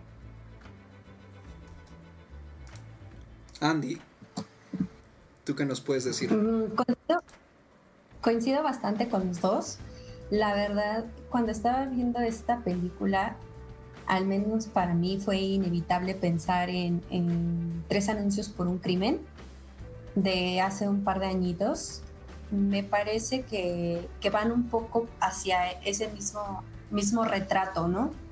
Eh, la relación de la madre y la hija, cómo se ve expuesta, ¿no?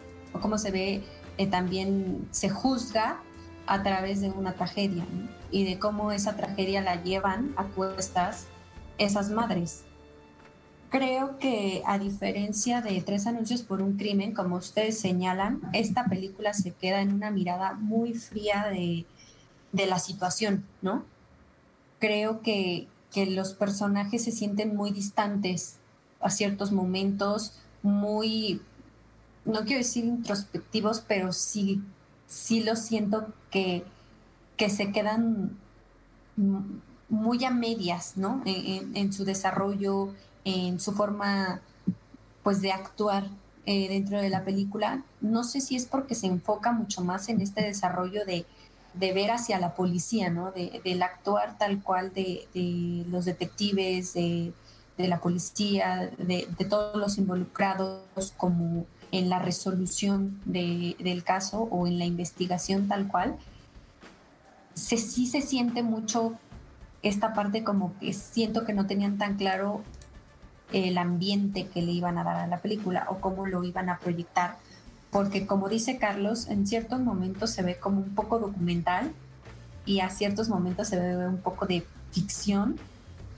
Y eso a mí me causó mucho conflicto porque yo sentí que a momentos estaba viendo como, como tomas o escenas de Discovery Investigation, ¿no? en donde estás haciendo una recreación de, hechos. Y eso me alejaba mucho a mí de, de los personajes y tal cual de, lo que está ocurriendo, ¿no? O sea, no me permitió tener una empatía o un acercamiento al momento en el, que, en el que se encuentran estas familias muy distinto a lo que sucede con tres anuncios por un crimen, ¿no? O sea, cuando ves tres anuncios por un crimen, a pesar de que los personajes de estas madres son totalmente distintos, al final son madres que enfrentan a las autoridades, que piden justicia para sus hijas, que son juzgadas por, por ser malas madres según los medios de comunicación, la policía, la sociedad y hasta sus mismas familias en cierto momento. Pero creo que el poder y la exposición que tienen estas mujeres, al menos a mí, el de tres anuncios, eh, tres anuncios por un crimen, yo sí me quedo con una sensación de impotencia, de, enojo, de frustración, que transmite muy bien, en este caso, eh, pues la madre, ¿no? y, y en realidad con un solo personaje prácticamente logran eso en la película. Y aquí en, en Lost Girls mm, es totalmente opuesto, o sea, tienes a las hermanas, tienes a la madre, tienes a las otras madres que, descubren después de, de, varios años los cuerpos de sus hijas. Y la verdad, se queda muy incluso como no quiero decir falso, pero sí, sí un poco hasta forzado, ¿no? Esto de, que se hagan un club de, madres con que perdieron a sus hijas y que se reúnan para hacer este los aniversarios.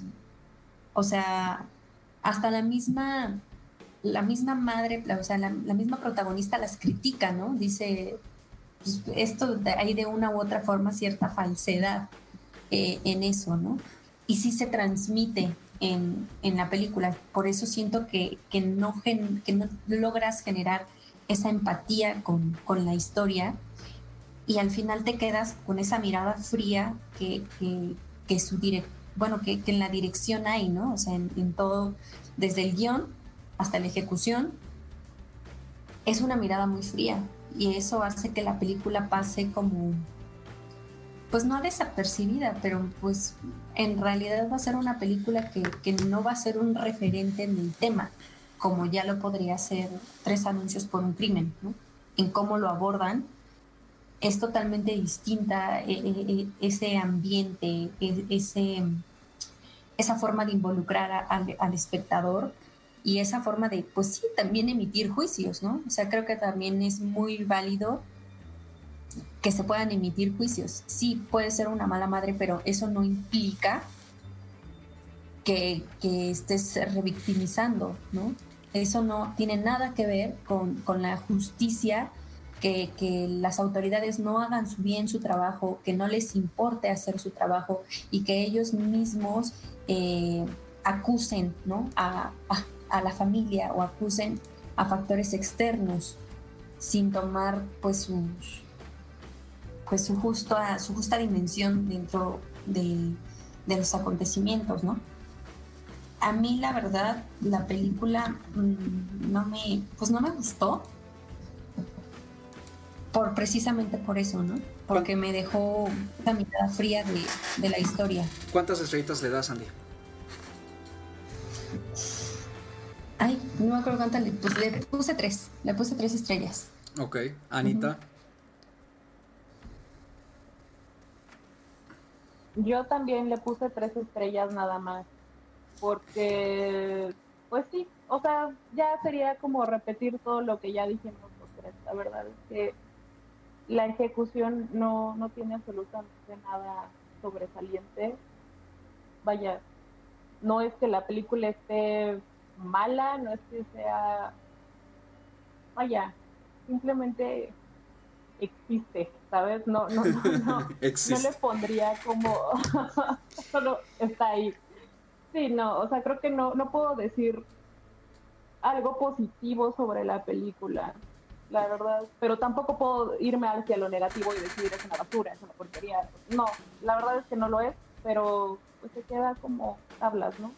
pues sí, tres estrellas y la verdad es que hasta siento que, merecería menos, pero bueno. Pues yo sí le voy a dar menos, yo le doy dos. no, yo sí le doy dos. Este, y no solo, no solo, no me había acordado ya hasta eso de, de los tres anuncios. Pero como dije, me recordó mucho a Unbelievable, ¿no? Y bueno, digamos que Unbelievable tiene este la ventaja, ¿no? De que, ay, pues es que Unbelievable tiene ocho horas para desarrollar su historia. Ok, va. Pero también hay otras películas que han tratado este tipo de temas, eh, por ejemplo, de desapariciones y feminicidios, y otra cercana este, reciente es Wind River, ¿no? Por ejemplo, que también lo hace con cierta sensibilidad, con cierta crítica a las autoridades y aprovecha muy bien sus dos horas para dejar un retrato bastante eh, horripilante con todo y que la película también es muy fría porque se desarrolla en el norte de Wyoming en plena temporada invernal, ¿no? Y, este, y los personajes tampoco son agradables, pero vamos, o sea, creo que sí hace falta eh, quizá una mano un poco más experimentada en todo caso para tratar un tema así de una forma más completa. Y pues bueno, otra de las películas que pudimos ver eh, en estos días que, se estrenaron, ¿no? Justamente el, el pasado 20 de marzo, ¿no? Llegaron a la cartelera y que traen cierta ciertos comentarios positivos es eh, I Am Jonas, que hay una cosa extraña en esta película, porque el nombre original es Boys, eh, que creo que no se entiende el por qué hasta que uno la ve.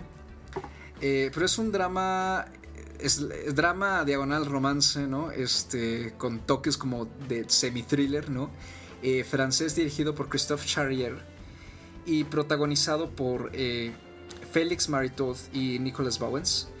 Y yo creo que aquí el gancho era más que nada Maritot, ¿no? Que quien se ha caracterizado por eh, papeles estelares de eh, protagonistas eh, homosexuales, atormentados y llenos de tribulaciones, como ya lo vimos en Salvaje el año pasado, donde la verdad es que se luce y da una actuación tremenda. Y lo hemos visto también incluso en, en La Daga en el Corazón, también que, que hablamos de ella aquí en el podcast del año pasado, e incluso en 120 latidos por eh, minuto. ¿no? Entonces ya es, un actor francés que ya se ha posicionado en, digamos como en cierto nicho. Entonces eh, yo creo que esa es la carta más fuerte de este pequeño coming of age, que pues yo creo que no es tal cual un coming of age, o lo intenta. Eh, ¿Quién nos quiere contar rápidamente de qué trata Jonas? ¿O me lo dejan a mí?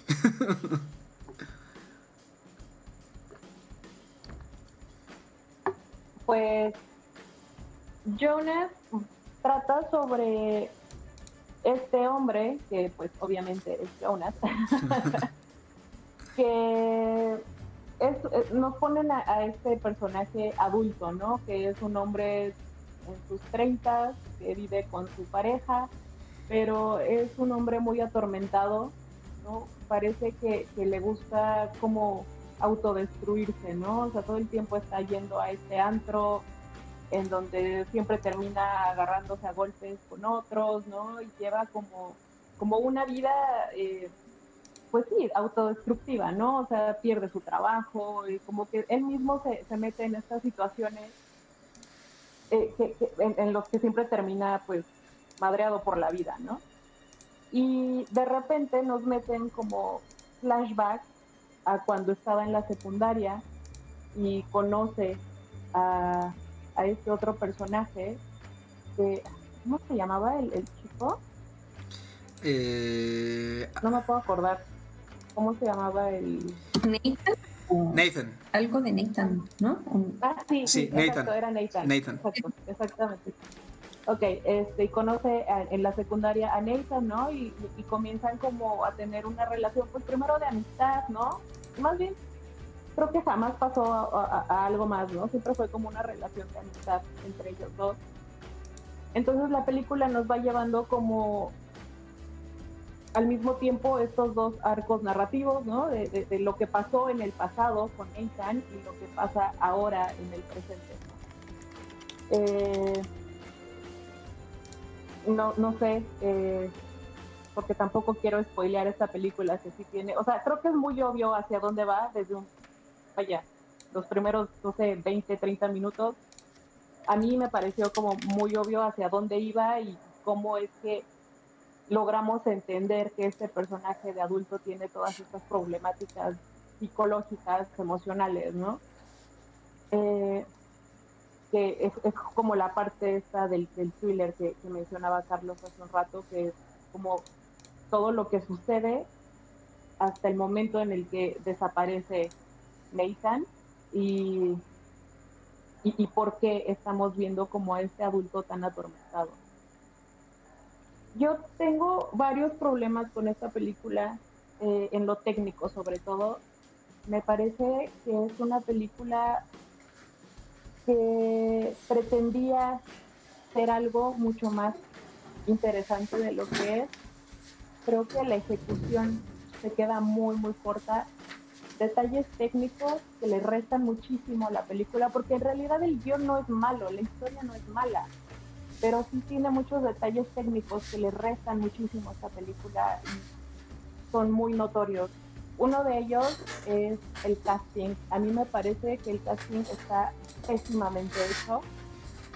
Creo que no solo los personajes del pasado y del presente no se parecen, o sea, eso es lo de menos. No se parecen en nada, pero eso es lo de menos. Las edades que se supone que tienen, tanto de adultos como de niños, tampoco concuerdan en lo absoluto, ¿no? O sea, te ponen que tienen 14 años en el pasado y te ponen actores de 20, ¿no? Y, y en, el, y en los personajes del presente también son como totalmente, el, el casting está muy mal hecho, creo que eso le resta mucho. Otra cosa que le resta muchísimo en, en un nivel técnico son estos flashbacks, estos cortes. De repente, o sea, si no estás poniendo toda la atención del mundo y vas como tratando de seguir los nombres, los personajes, los todo, es muy fácil que te pierdas y de repente no ves una conexión entre lo que está pasando en el flashback y lo que está pasando supuestamente en el momento, el, el presente. Entonces, estos cortes están insertados muy extraños y a mí sí me, me restaron muchísimo en la película, me, me distraían demasiado de lo que era la historia y sentía que de repente le daba vueltas y vueltas y vueltas y vueltas y la película se me hizo eterna para llegar a lo que finalmente era, ¿no? El, el, punto de, de, donde tendríamos que haber entendido qué fue lo que pasó en este pasado. Entonces, creo que la idea que tenían era buena, pero la ejecución se quedó muy, muy corta. No sé a ustedes qué les haya parecido, si están en desacuerdo. Tú, Andy, ¿qué nos dices al respecto? Yo estoy bastante de acuerdo con Ana. La verdad fue una película que cuando terminé de ver me dejó pues sin agrado, sin desagrado, porque si bien, como dice Ana, eh, lo que tenían o lo que querían plantear pues está bien, o sea, resulta, resultaría interesante, la ejecución no está bien hecha y eso hace que la película se vuelva, la verdad, mmm, pues nada, nada interesante. O sea, al final creo que en la manera en que llevan al personaje con estos flashbacks, lo único que intentan hacer es como darle volumen, ¿no? A algo que podría haber, que podría haber quedado en un cortometraje. Porque podrían haber abordado a esta persona, a este joven atormentado eh, en su presente con un, con un misterio en su pasado que le genera ese conflicto, ¿no? Una persona pues, pues no quiero decir traumatizada, pero sí eh, que arrastra, ¿no? Un conflicto emocional. Creo que el, estar haciendo estos cortes, estos flashbacks, no le aportaban mucho a, la película, ¿no? O sea, porque en realidad el momento era algo muy concreto. Una persona que para él que era importante en, en, cierto momento de su vida desapareció. Y él vive con eso eh, eh, eh, en el futuro, ¿no? En, en, su presente, ya de adulto. Y creo que, que, los flashbacks, muchos de ellos, no tenían ni siquiera razón de ser y lo único que hacen es confundir al espectador. Y lo que dice Ana de, los personajes, sobre todo esta parte del casting, yo lo sentí, lo sentí mucho, la verdad, porque sentí por momentos que estaba viendo dos, dos historias distintas. De hecho, yo lo entendí como a la media hora de 40 minutos de la película que pues tenían la conexión de que eran el mismo personaje, ¿no? O sea, obviamente por el nombre, pero no sentí que estuviera viendo a la misma persona, ¿no? A la misma persona en el pasado y a la misma persona eh, en su presente. Y además, por ejemplo, la figura de los padres también ni siquiera, no, o sea, te dicen que pasan cerca de 18 años y ni siquiera envejecen. O sea, híjole, había cosas mm, que, a mí, ajá, o sea, son cosas que a mí al menos hacen que, la película pierda, no quiero decir credibilidad, pero es que sí pierda para mí interés, ¿no? En lo que me está, en lo que me está tratando de contar, porque entonces ya no conecto, o sea, ya, ya no encuentro la relación, ¿no? De lo que estoy viendo. Porque hace unos eh, episodios hablábamos de Good Boy, de esta película de Shia LaBeouf, que también criticaba, esta parte, ¿no? De que el personaje de Lucas Hedges no, no coincidía este, de, grande y de niño, ¿no? O sea, parecía que estabas viendo dos cosas distintas, pero al final de cuentas, como tenía mucho peso la parte de cuando es niño, te quedas mucho con esa historia. En este caso, me parece que estaba viendo dos cosas distintas, pero que ninguna de las dos tenía el suficiente peso como para atraparme o como para contarme algo que me interesara de verdad. La actuación eh, es buena, que, este, actor es, dijiste su nombre, ¿no? Este Félix. Félix Marito. Marito. Marito. Eh, es buena, me parece que, dentro de, lo poco bueno que le vi yo a la película, su trabajo sí se destaca, sí, sí se ve una persona destruida emocionalmente, sí lo transmite él, pero no le ayuda ni el guion, ni los cortes, ni, ni hacia dónde va el personaje, porque el, el personaje no va hacia ningún lado, pues. Entonces, la verdad a mí esta película ni me gustó, ni la recomendaría, ni nada. ¿Cuántos estrellitos le darías, Andy? ¿Yo de una vez? Sí, sí, Bueno, yo Para le darme una idea. Dos, ok. Pues, híjole, este, yo también estoy más o menos en las mismas. Eh, creo que a mí me gusta bastante cómo trabaja Maritod este, pareciera que, que, seguía como interpretando en parte al papel que hizo en Salvaje. Pero. Híjole, es que a mí también me rompía muchísimo la narrativa los, los cortes a, la juventud, ¿no? Eh, y más que, más que por el hecho de que no se parecieran tanto físicamente, como dijo Ana, sino también por el hecho de que creo que el cambio entre, entre los. O sea, el personaje está tan cambiado que justamente por eso no parece el mismo, ¿no? Todavía en Honey Boy, ahorita que lo mencionaba Andy, sí ves eh, un poco esa como que se entiende un poco más, ¿no? La, cómo es que Otis llega a ser así, ¿no? Y sí, y bueno, al menos yo sí recuerdo haber visto ciertos manerismos entre, entre Noah Jupe y Lucas Hedges, muy, muy, muy pocos. Y además de que tampoco es como que pase tanto tiempo, ¿no? Este, el personaje de Otis tiene aproximadamente unos 12 años y el de Lucas Hedges, aunque él está más grande, claro, pero es tragaños, este, eh, procura tener unos 20, ¿no? Entonces tampoco es tanto tiempo, pero acá sí son como 15 años, creo, los que pasan o algo así. Y este...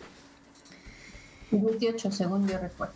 Ah, fíjate, hasta más. Entonces sí se nota demasiado, creo yo, esa, esa distancia temporal.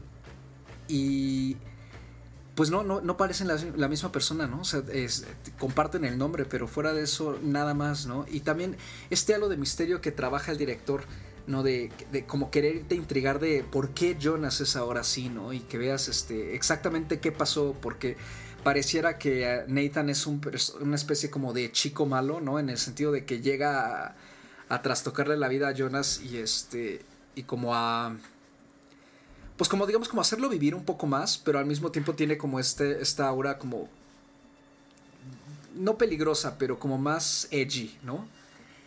Que le falta al personaje de Jonas, que es como muy introvertido y como muy inocente y muy tranquilo. Entonces te vende mucho esta idea de que algo más va a pasar, ¿no? Y al final no, no es por demeritar para nada que haya habido un secuestro o una, este, o un asesinato. Pero este, la manera en que emocionalmente se dirige, se, se trabaja, se desarrolla el guion, perdón, no contribuye en nada, justo por la narrativa, a crear un cuadro completo del trauma que tiene este personaje. Entonces termina igual que en Lost Girls para mí, ¿no? Siendo como un, un drama un poco vacío, eh, semi-pretencioso por el uso de la paleta de colores, justamente, este, que es como... O sea, sí luce la película, pero como que tampoco tiene una explicación muy clara. Y todo se termina quedando como a medias, ¿no? Me parece pues que la película hasta eso tiene potencial, ¿no? Para, ciertas escenas. Pero entonces eh, habríamos estado viendo a lo mejor otra, una especie de repetición de Salvaje, y pues tampoco supongo yo que se trataba de eso. Entonces, este, creo que nada más vale la pena si uno es fan del, actor y este, y como que quiere verlo seguir trabajando de este tipo de personajes, pero, pero fuera de eso, la verdad es que la película no, no da mucho. Y pues yo, hasta eso yo le di dos estrellas y media. ¿no? Porque creo que, que él, sí trabaja bien, como, como ya dijo Andy. Y, lo, y sí logra crear un personaje, pues que por lo menos te mantenga cierto interés con todo y que, como, como bien dijo Andrea, el guion hacia la última, hacia los últimos 20 minutos como que ya no le ayuda, ya no lo puede sacar más allá, ¿no? Eh, Anita, ¿tú cuántas estrellas le das a Jonas? soy, yo soy Jonas, Voice. como sea que se llame. Eh, yo le puse dos y media. Para mí no llega ni siquiera como hacer una película, pues ni siquiera que sea mirable, ¿no? Como dije, o sea, es una película honestamente tediosa, pretenciosa, mal hecha. Eh, no, la verdad es que no, no, no me parece una película que valga la pena y no la recomendaría tampoco. Pues bueno, con esto terminamos eh, el penúltimo bloque. Ya dijimos, ¿no? Aquí la verdad es que tampoco no les ha ido muy bien estos estrenos de, Netflix. Y nos vamos con el último, que como dije hace rato, es, eh, regresamos a España, es con el hoyo, después de esta pequeña pausa.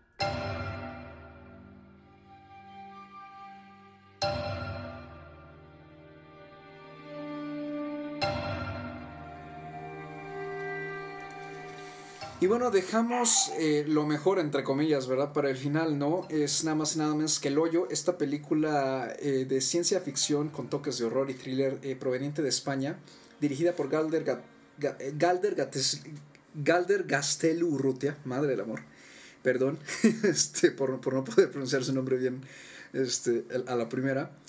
Eh, que triunfó el año pasado en el Festival de Sitges, ¿no? este, eh, este festival español dedicado sobre todo al cine de fantasía, ciencia ficción y horror, ¿no? en el que se estrenan muchas cosas a nivel internacional que, que rozan alguno de estos géneros. Eh, fue la ganadora del premio del festival, el premio del público, si mal, no, recuerdo. Está protagonizada por Iván Mazagué, Antonia San Juan, Sorión Eguileor y Emilio Boale Coca. Ah, y es una película sobre una especie de prisión. Bueno, te la venden como que es una prisión, pero más es como un centro de en el, que uno se mete de forma voluntaria, en el que las personas están eh, eh, encerradas, por así decirlo, en, en una especie de pisos, que tienen un cuadro, un agujero cuadrado en medio, que, y por el cual baja una plataforma con muchísima comida y hay muchos pisos iguales arriba y hay muchos pisos iguales abajo. Y el problema es que la gente que recibe la comida primero al inicio de esta elevador, digamos, en los primeros pisos se la termina y no le deja nada a la gente de abajo. La gente entra aquí de forma voluntaria para una especie de tratamiento que nunca se explica y pues eh, la gente enloquece, obviamente, o se, muere, se muere o se asesinan entre sí. este, y seguimos a nuestro protagonista llamado Goring, quien parece ser que se metió al programa este, por un plazo de, creo recordar, seis meses. Y de cómo se despierta y descubre en dónde está. Anita, ¿qué te pareció el hoyo? Cuéntanos. Pues Mira, a mí la película me parece que tiene una premisa interesante, ¿no? En, en, en situaciones eh, pensando en, el tema de, de que es una película que se presentó en un festival eh, donde se presenta generalmente ciencia ficción y todo esto, me parece que es una premisa muy interesante, ¿no? El, el, y, visualmente también es, es muy interesante. Esta, este como edificio que tiene como un cubo vacío en medio y por el que baja esta plataforma con, con la comida, ¿no? Que, que se va a repartir entre los pisos eh, me parece que sí tiene, tiene un algo interesante ahí, pero creo que el desarrollo del guion tiene muchos huecos y a mí eso me costó muchísimo trabajo a la hora de estarla viendo. No, eh, justo esto que mencionas, ¿no? De que la gente se mete ahí voluntariamente, pero no todos, porque el compañero de, de, de el, señor este, el de los memes de obvio, este, él, él no está ahí voluntariamente él sí está por, por un castigo que le dio la sociedad por haber matado a alguien, ¿no? Entonces, siento que, ese tipo de huequitos en el, en el guion de repente como que van mermando muchísimo y, falta ahí un algo que a mí sí me, me, cuesta mucho trabajo con esta película. A mí sí me pesó bastante esto, por ejemplo, ¿no? O la situación con esta mujer que era, según una actriz, que va buscando a su, a su hijo y que le dicen que no hay niños y luego se encuentran al niño, ¿no? O sea, sabes, como que intentaron hacer una situación muy conceptual, ¿no? Una película muy conceptual, muy, muy moderna, muy, muy de querer hacer como un, como un, una eh, denuncia social, ¿no? Un poco como, como lo hizo Parásitos hace un par de meses, pero la verdad es que o sea, se queda ahí, se queda en una premisa interesante y no va más allá. Creo que, que, sí le faltó el desarrollo del guion, porque sí siento que, que, se queda como una, como una premisa muy pretenciosa, honestamente. Eh, en cuanto a las actuaciones, bueno, eh, eh es bueno, me parece, eh, no sé cómo se llama este actor, la verdad es que no, nunca lo había visto antes. Se llama pero, por ejemplo, su compañero, ok, pero por ejemplo, su, su, compañero, el señor este, el de los memes, o sea, me parece su actuación bastante malita, sobre todo al principio, después como que siento que va mejorando un poco, pero sobre todo al principio me parece que todo este discurso que él le da, que le va explicando cómo funciona lo del hoyo, que, que, le va diciendo que, en los pisos de arriba llega la comida y luego va bajando y, le explica como las reglas que hay en este, en este lugar. Eh, esa, esa, esa escena en donde él está explicando todo me parece muy mal actuada.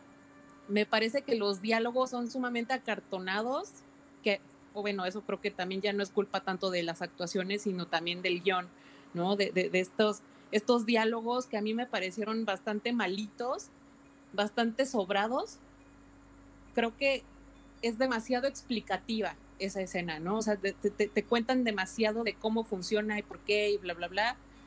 Cuando creo que pudieran habértelo mostrado porque ya lo estaban haciendo, ¿no? O sea, visualmente ya te estaban contando cómo funcionaba. Y, y creo que es también un poco como asumir que tu público está muy tonto y no va a entender tu concepto súper elevado, ¿no? O sea, a mí eso me molestó bastante, por ejemplo. Ok, Andy. Andrea. Mira. Ah, eh, sí, sigue. Aquí estoy. sí, es que justo estaba eh, escuchando lo que decía Ana, estoy bastante de acuerdo con ella. La verdad, a mí me gustó la película a secas porque siento que, que le faltan cosas. Me parece que la premisa y el planteamiento son interesantes, están bien, y creo que es que, es súper válido que hayan sido ambiciosos en, lo que querían eh, mostrarnos en pantalla pero creo que a la mitad de la película se les cae mucho, se les cae mucho la trama, o sea, empieza a perder como, no el sentido, sino como que siento que, buscaron una resolución un poco fácil, ¿no? Mm, que, hiciera que no tuvieran que meterle más eh, metáforas y, y cosas eh, añadidas, ¿no? De, de, otros personajes, de otras situaciones, porque en realidad era como desde el planteamiento, pues eh, fueron muy explicativos, ¿no? Como dice Ana, te dicen cómo funciona eh, cada cuando cambia el cubo, como cuántos niveles son, o sea, y vas descubriendo a lo largo de, de la historia que pues muchas de esas cosas son mentiras, ¿no? no son 100 niveles, no son 200, son mucho más de 200, ¿no? El número va cambiando constantemente. ¿Quién es la administración? O sea, hay una persona en la administración que está ahí dentro por, por motivos eh, pues personales. Hay personas que están ahí porque cometieron algún delito, hay quienes están por propia voluntad, o sea, hay muchas cosas que se explican y que se van desarrollando a lo largo de la película, pero que siento que al final eh, toda la metáfora que, habla de, esto de las clases sociales, de la, de la distribución de la riqueza y de el, individualismo pues del ser humano, ¿no? Y de, y de, y de cómo eh, luchamos por sobrevivir dentro de nuestros instintos animales, ¿no? Con, con cierta crítica trata de, abordarlo la película, creo que sí es muy claro. Es muy claro a dónde quiere ir, pero creo que, que al final tiene muchas salidas fáciles la película. En ningún momento me recordó la película esta que es de culto, El Cubo, que también tiene un planteamiento un poco similar, ¿no? Un grupo de personas aisladas dentro de un cubo que enfrentan diferentes circunstancias para sobrevivir y que no saben por qué están ahí, ¿no? En ese sentido, pues esta película tampoco es que sea muy original.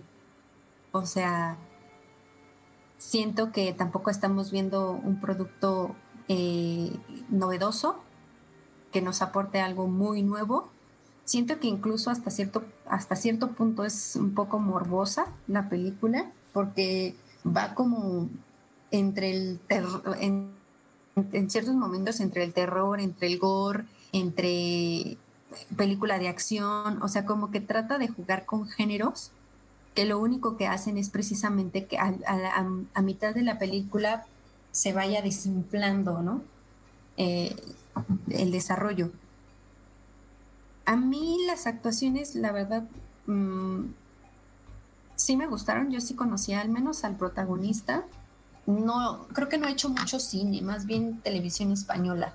Seguro ahí lo, lo he visto. Pero creo que también podrían haber desarrollado más algunos otros personajes, porque, por ejemplo, el personaje que se encuentra con él ya pues hacia el final de, la película, que se llamaba creo Barat o algo así, Bajarat, que es este una persona de color, pues al final mm, no entiendo bien, o sea, a mí no me quedó muy claro quién era ese personaje, ni, ni al final desde el momento en que, se encuentra con él, que solo quiere subir el, pues el de nivel, ¿no? Para llegar al nivel cero y escapar. Y ya después, ah, no, descubre que tiene, que tiene una misión, ¿no? Y que tiene que llevar el mensaje, ¿no? Como para, ¿para qué? O sea, siento que hay muchas cosas que se quedan al aire, el final se queda al aire sin, o sea, por qué al final pasa lo que pasa. Siento que tiene muchas cositas sueltas ahí que, que, descuidaron en el guion por querer dar un concepto muy metafórico, crítico, existencialista. Y creo que, que, aunque sí se plasma, sí se transmite precisamente ese, ese, esa crítica a la humanidad, y al sistema en el que vivimos, creo que, descuidaron mucho el guion en, muchos detalles, ¿no? Que, pues que pudieron haberle dado mayor fuerza a, lo que querían plasmar en la película y creo que tomaron elementos que pues tampoco la hacen tan original, ¿no? O sea, al, final estamos viendo películas que están abordando este tema, este mismo tema de, la, crítica del sistema voraz en el que vivimos de desigualdad social y desigualdad económica y, de clases, pero tomando elementos como el del cubo, eh, elementos más bien conceptuales como, como es el cubo, sin pues sin amarrar bien su, su guion. Entonces me quedó un poco o bastante a deber la película pero creo que como un ejercicio de alguien que también está debutando, creo que hacía comerciales este director y, vio pues la oportunidad de, llegar al, al, cine, creo que pues como un ejercicio y como un debut, pues está bien, o sea, sí la recomendaría, pero pues, también tengo mis Mm, las cositas que, a mí en realidad no me gustaron. Sí, tus reservas, ¿no? Yo también estoy eh, un poquito de acuerdo con las dos. Este, a mí sí, a mí la, a mí la película hasta eso la disfruté, la disfruté bastante. Este, la primera hora, media hora, de hecho me gusta, me gusta el concepto, me gusta la puesta en escena, me gusta la cinematografía, me gustan los colores. Eh, concuerdo mucho con Ana con lo de los diálogos acartonados y más que acartonados, a mí los diálogos me parecieron pesados, ¿no? O sea, como como muy pretenciosos, más que el concepto en sí. Los diálogos es donde me parece muy pretenciosa, pero al mismo tiempo los diálogos me entretuvieron, ¿no? Este, porque tienen como cierto encanto, ¿no? Por la manera en que los, este, los, los dan los actores, ¿no? Este, el obvio, por ejemplo, se me quedó muy grabado eh, y, creo que, y creo que los personajes tienen un poquito de ese, ese tipo de, de toques para quedarse en la mente del espectador. Lo que sí ya no me empezó a gustar fue cuando empieza a mezclar como esta especie de escenas, como secuencias oníricas, ¿no? De que, que ahí fue donde empecé, o sea, si de por sí la película ya es pretenciosa, dije, no, con esto, o sea, intenta, creo que está intentando trabajar una metáfora que le funciona muy a secas, pero no la sabe trabajar con la suficiente delicadeza y extenderla de forma, eh, eh, pues de una forma natural, ¿no? Eh, y que se sienta bien ganada. este como para como como como lo ha sido con otras películas no por supuesto que me recordó bastante a lo, que hace Parásitos nada más que Parásitos lo hace con mucha más elegancia y maestría este pero híjole no sé cómo sentirme al respecto porque como dije la, eh, la disfruté a secas y la metáfora me parece muy burda y muy eh, pues como obvia, valga, la, valga el uso de la palabra, o sea, como muy obvia. Entonces, a mí, cuando una película trabaja con metáforas tan obvias, me recuerda, por ejemplo, a Mother, ¿no? Que llega un punto en que dices, ay, por favor, o sea, esto es como, como Biblia para domis, ¿no? Eh, pero creo que para tratarse, o sea, que para el hecho de que está en Netflix, ¿no? De que se, distribuyó así para que pudiera verla todo el mundo. Y para el momento en el que vivimos, el momento actual, ¿no? En el que está saliendo mucho a, la luz ahorita otra vez el discurso sobre las clases sociales, las diferencias económicas, la compasión, la tolerancia y la empatía, ¿no? Eh, para, sobre todo con las, con las personas que, a las que se les ha pedido que se queden en casa durante la pandemia y que por obvias razones de, trabajo no pueden hacerlo, ¿no? Por razones eh, de, finanzas no, no, pueden hacerlo. Me parece que la película llega en un momento eh, muy interesante y que a lo mejor lo burdo y obvio de su metáfora eh, puede servir para que la gente la vea con muchísima, o sea, para que sea de cierto modo más accesible, por así decirlo, ¿no? Y este, a lo mejor sí necesitamos como, como ver algo así de obvio, ¿no? Como para que nos, a ver si nos entra un poquito mejor. Sí se siente bastante sermoneante la película ratos, eh, y está clarísimo, ¿no? Cómo es esto de que los de arriba se, obviamente creen que son superiores a los de abajo, ¿no? Eh, pero vamos, o sea, creo que en en términos muy básicos la película funciona y funciona bien, ¿no? A pesar de que, como dice Ana, tiene muchos, este, muchas lagunas en el guion, deja cosas poco claras. Este, también a mí lo de esta personaje, esta chica asiática que está buscando a su hija, no, me llamaba mucho la atención eso. Eh, y hacia el final entra en terrenos así tipos como a quiere ponerse como hasta dantesca, ¿no? También con, los fantasmas, con el fantasma de, por ejemplo, del señor este, Trimigasi, ¿no? Y, y, de hecho creo que los nombres, según leí, están como en diferentes idiomas, ¿no? Están, los personajes están inspirados en diferentes idiomas. Entonces, pues sí, la película se carga ese aire eh, pretencioso y, y, quiere hacerse como la muy, muy original cuando realmente no lo es, pero pues creo que como, como dice Andrea, ¿no? Como ejercicio debut y como un, como una especie de discurso muy, muy directo y, eh, y hasta torpe y poco sutil sobre las diferencias entre clases, este, pues está bien, o sea, se agradece, ¿no? Y le ayuda a que la película no es muy larga y que visualmente es bastante llamativa, ¿no?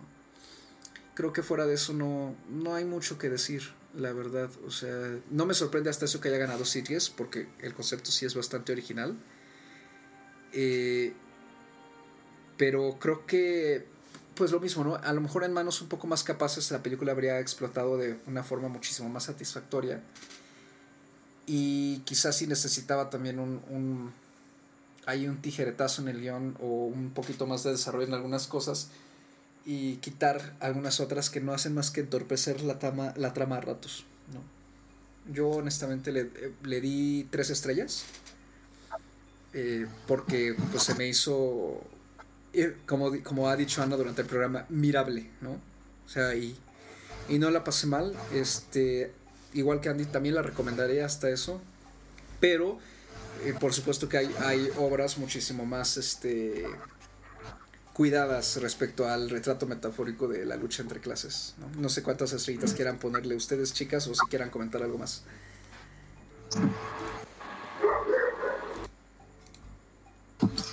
Yo le puse eh, igual tres estrellitas. Lo que decía, sí se me hace una película recomendable. Igual eh, que lo mencionaban ya ustedes me parece que es un buen ejercicio y que pues en este tiempo en el, que vivimos a lo mejor eh, sí es un momento de, reflexión de cómo estamos como sociedad y como humanidad y qué tan solidarios somos entre nosotros en, las adversidades. Y podría ser parte de, esa crítica, ¿no? De esa crítica y, de ese análisis.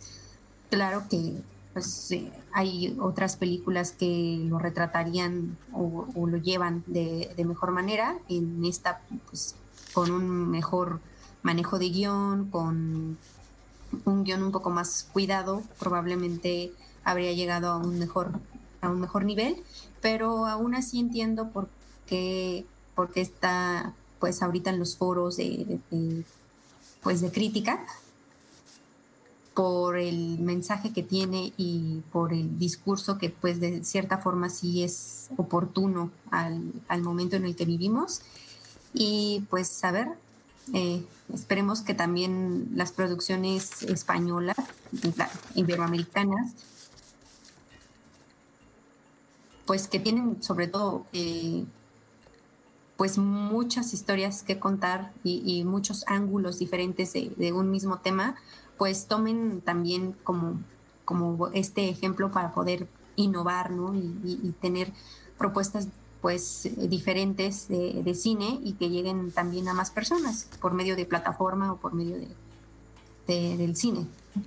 Anita, ¿tú cuántas estrellitas le das al hoyo? Yo también le di tres estrellas si bien hubo muchas cosas que, me decepcionaron un poco, porque la verdad es que yo llegué a ver esta película con ciertas expectativas. Eh, aún así, no me parece que sea una película mala, también la recomendaría.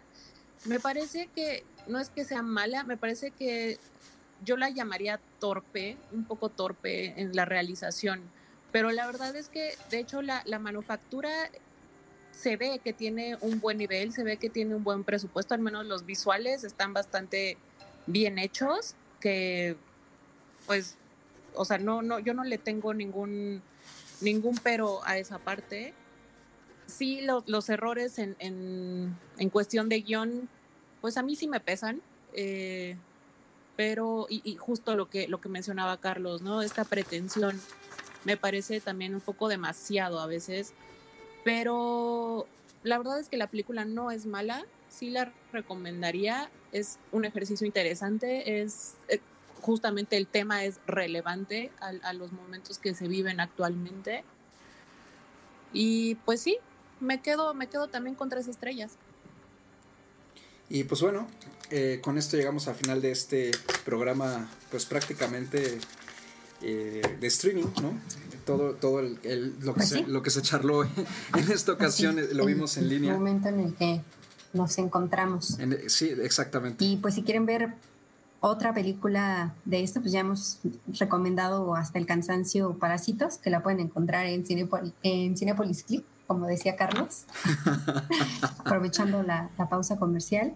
Y hay otra película que se estuvo también eh, el año pasado en, en diversos foros y premiaciones, una película brasileña llamada Bacurau, que aquí eh, ya, no, ya no comentamos, pero que me parece también toca este tema de, diferencia de clases sociales. Entonces, vamos a ver que en el último año, los últimos dos años, hay bastante eh, cine bueno que, está tocando este mismo tema.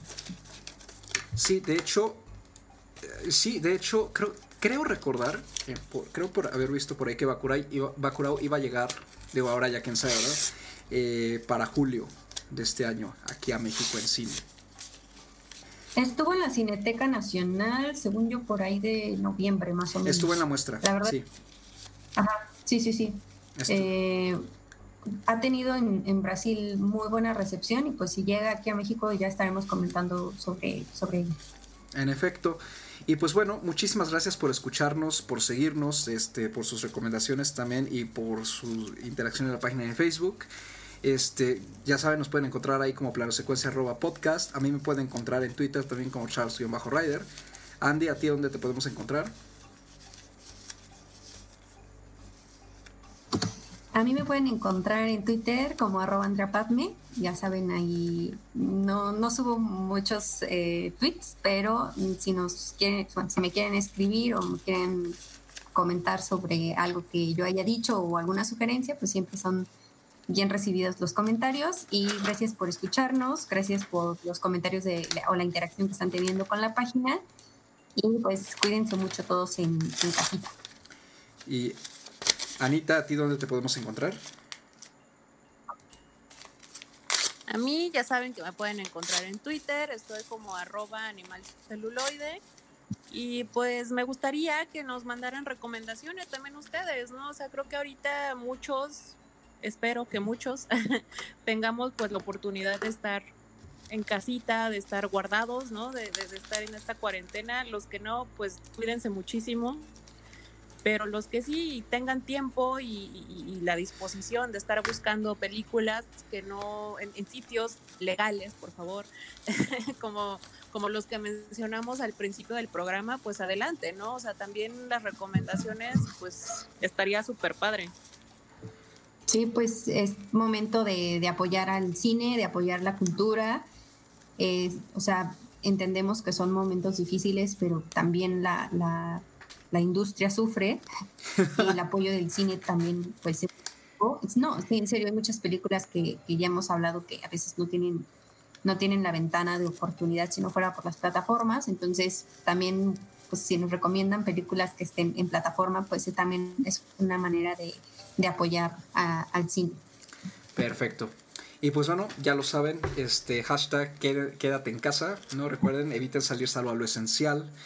Este, si eso esencial es trabajo, pues como dice Ana, cuídense mucho. Si lo esencial es simplemente víveres, este, ya saben, con cuidado. Empieza a haber ya bastantes restricciones en los, en los supermercados también. Eh, sigan disfrutando de lo, de lo, que puedan encontrar de forma digital y nos estamos escuchando pronto otra vez aquí en pleno secuencia eh, a ver qué se nos ocurre en canal para el siguiente programa, este, debido a la falta de estrenos, pero pues, ya lo verán cuando subamos justamente el podcast que sigue. Muchísimas gracias por escucharnos, hasta la próxima.